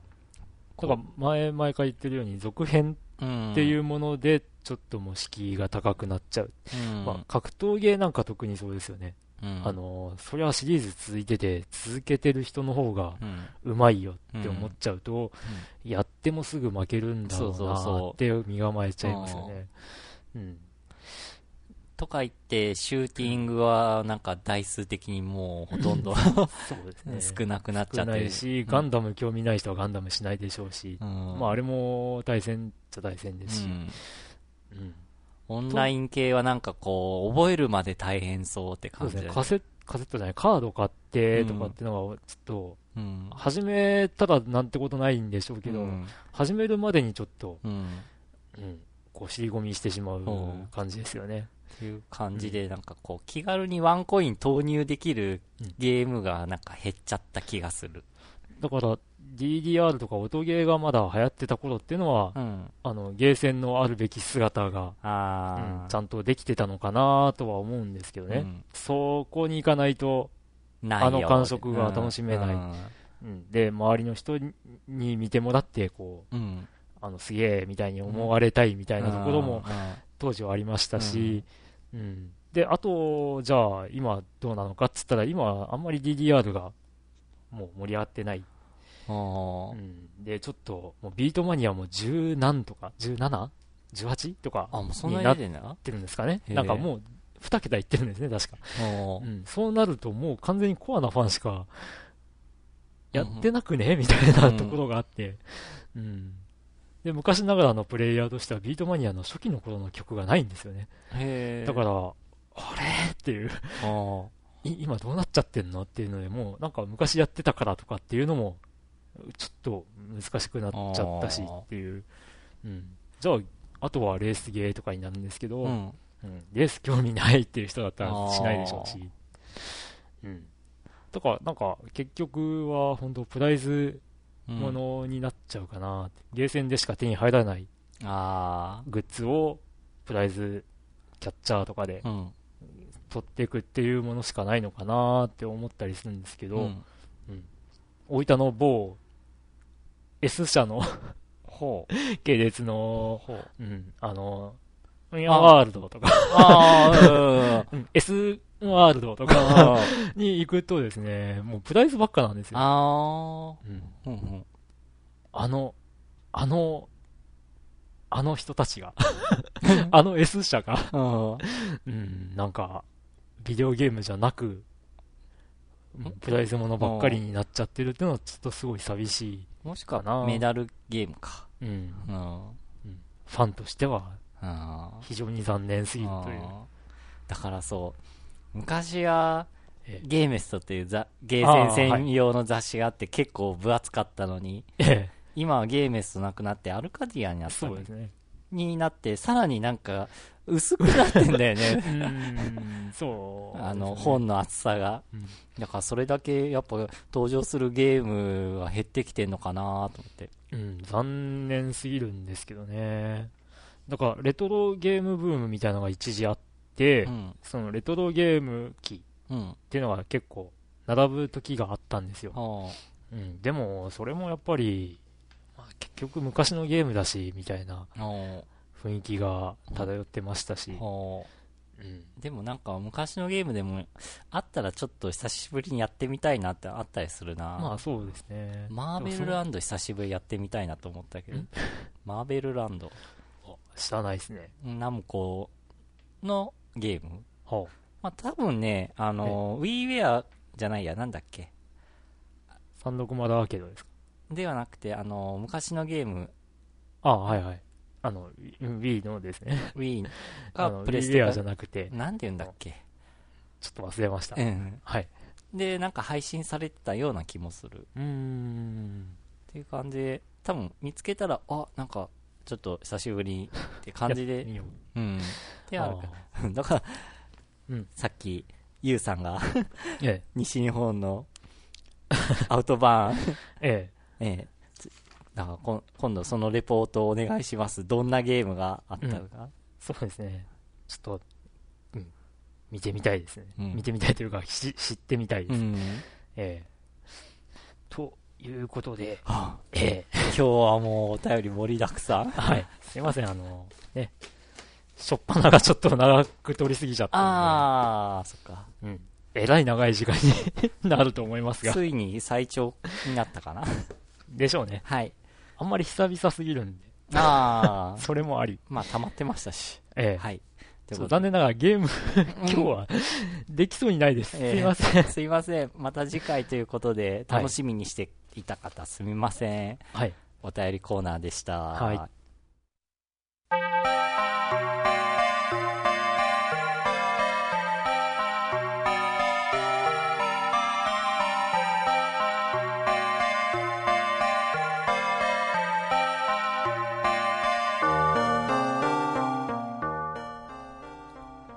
ということで、エンディング。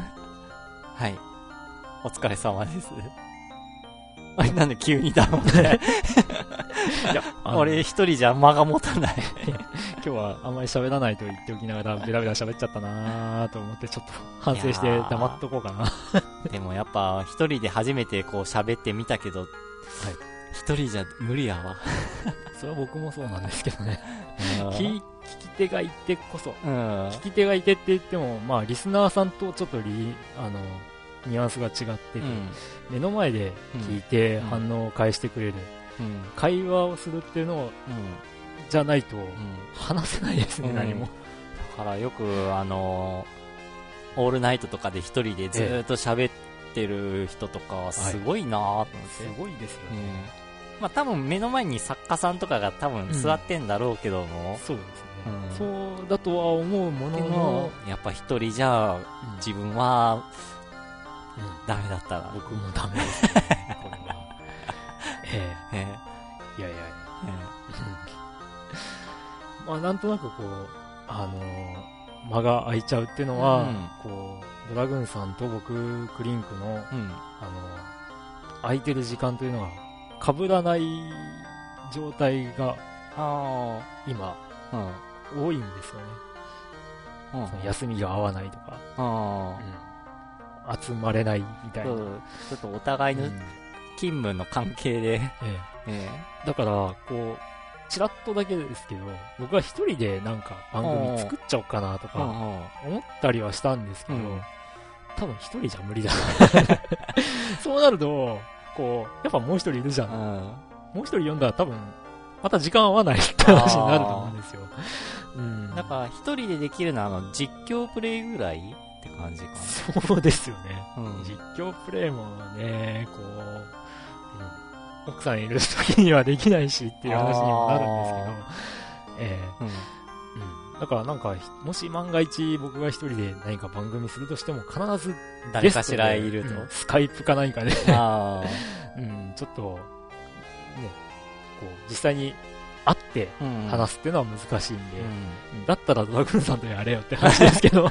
あ、だからそれで、復刻版を作ってきたんだああ、そうですよね。スカイプで。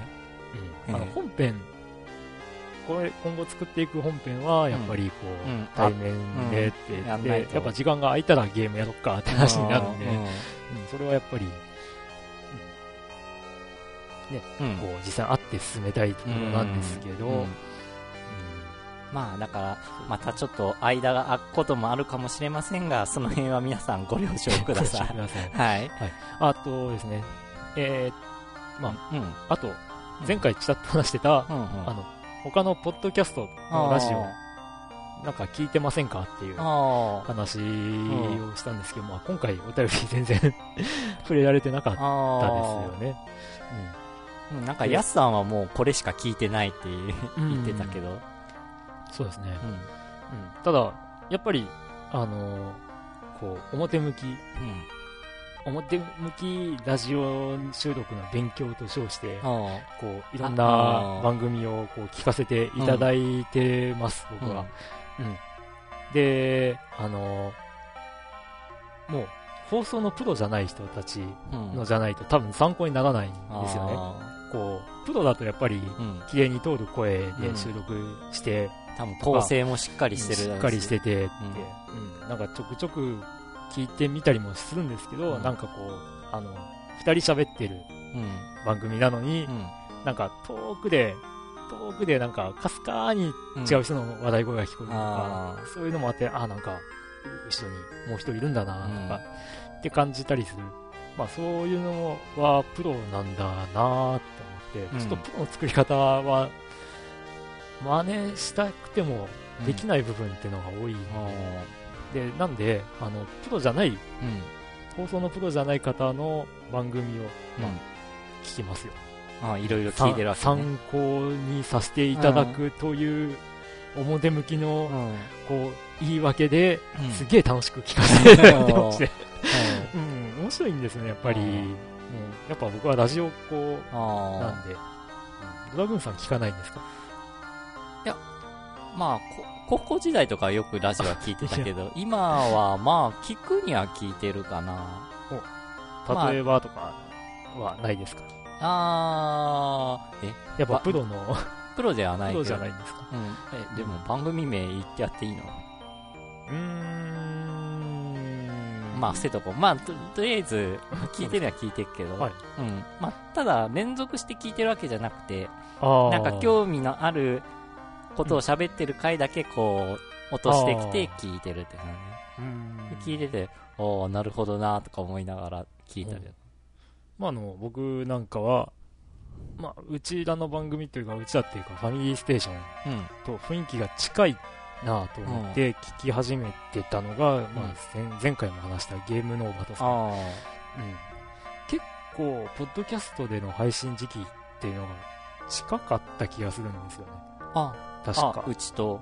うん、確か、うんうん、確かっていうか多分、うんうん。うん、だからこそ目についたし、意識した気がするんですけど、うん、聞いてみると、やっぱ楽しいんですよね。他の方が話してるのが楽しい。で、まあ、ゲームノーバトっていうタイトルから、うん、ゲームの話かなと思ったら、そう、そう固定してもなく、うん、もうサブカルチャーの話で、それで、あの、ごく最近の話ですけど、うん、あの、雑誌社の編集の方をゲストに呼んで話してたりとかして、うわ、面白いことやるなと、うん、いいなって 思ったり、したんですけど、まあ、楽しいですね。で、あとは、沢田信也さんって方がやってらっしゃってる、あの、えー、狭くて浅いやつだ。で、狭、狭さって言われてるんですけど、まあ、このラジオも、こう、一つの作品をテーマにして、それについて語るというスタンスで、で、沢田さんがメインで、で、ゲストさんが毎回、えー、いらっしゃってて、同じ方じゃないんですけど、いらっしゃってで、で、二人で話すっていうスタイルで、うん、またそれも楽しいです。なんか狭くて浅いと言ってるんですけど、結構、こう、ディープな内容もあって、面白いなーっていう。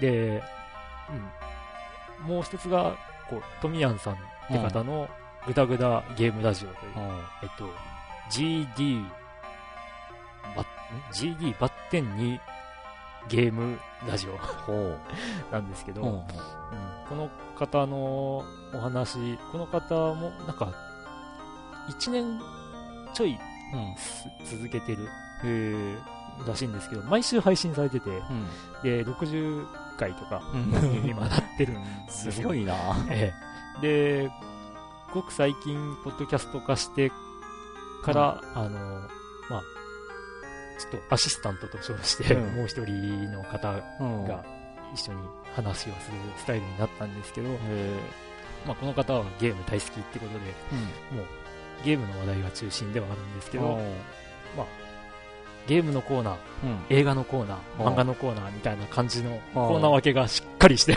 え うん、うちとはえらい違い見見習いたいなっていうところがあったりしてまして、う。ん、いややっぱ他の方のラジオ聞くの楽しいな、うん、勉強どころじゃねえな。って、うん、面白かった。早く次、早く次、みたいな。来週が待ち遠しいみたいな状態になってるんですけど、うん、じゃあ僕らなんで2ヶ月空いてんだって。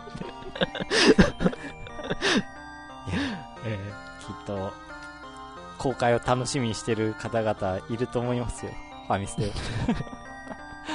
はい。ということで、はい、あのー、まあ、僕からの、僕からの点も変ですけど、まあ、こう、やっぱ、注目する、注目するとか、聞いてて楽しいポッドキャスト、ラジオは紹介していきたいなと思うんで、あの、多分、ブログでリンクを貼らせていただきます。貼ってください。あ、わかりました。貼っときます。ブログ担当はドラグーンさんなので。ブログとかホームページ関連は、はい。はい。よろしくはい。えー、なので、興味のある方は、ぜひ聞いてみてください。はい、聞いてみてください。他の番組の宣伝ですけど。心の広い番組だよね、うち。え？いやいやいやいや。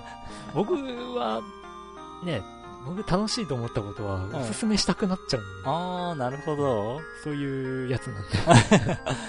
そ の代わり僕らの番組楽しいのかなっていういや、もう、お便りいっぱいもらってるから、楽しんでる方は楽しんでると思う。そう思いたい。思いたい。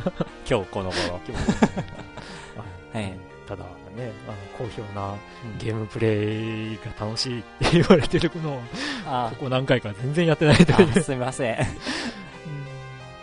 意見反映できたわけで、申し訳ないんですけど。えー、はい。はい。ということで、はい。またなんか、おすすめの番組とかあったら、ぜひ教えてほしいんです。あ、お便りですね。はい。はい。あ、で、まあ、そのお便りは、まあ、ファミステのブログの左上からお便りフォームがありますんで、そこから応募ください。はい。まあ、アドレスは言わんでもいいな。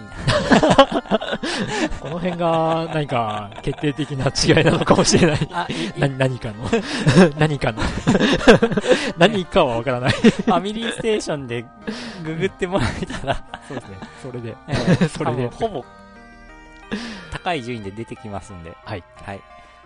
で、皆さんのお便り募集してます。はい。はい今あなたがはなハマってるゲームとか番組へのご意見、ご感想をお待ちしてます。はい。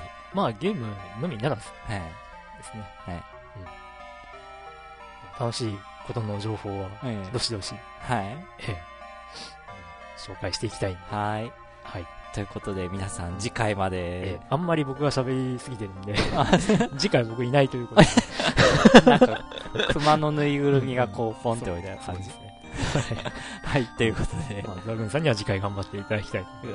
厳しいな みんなのお便り待ってます。いや、多分、あの、リスナーの方から無理だなって 言われてるんですけど、はい、お便りお待ちしてますんで、じゃあ皆さん次回まで、さよなら。さよなら。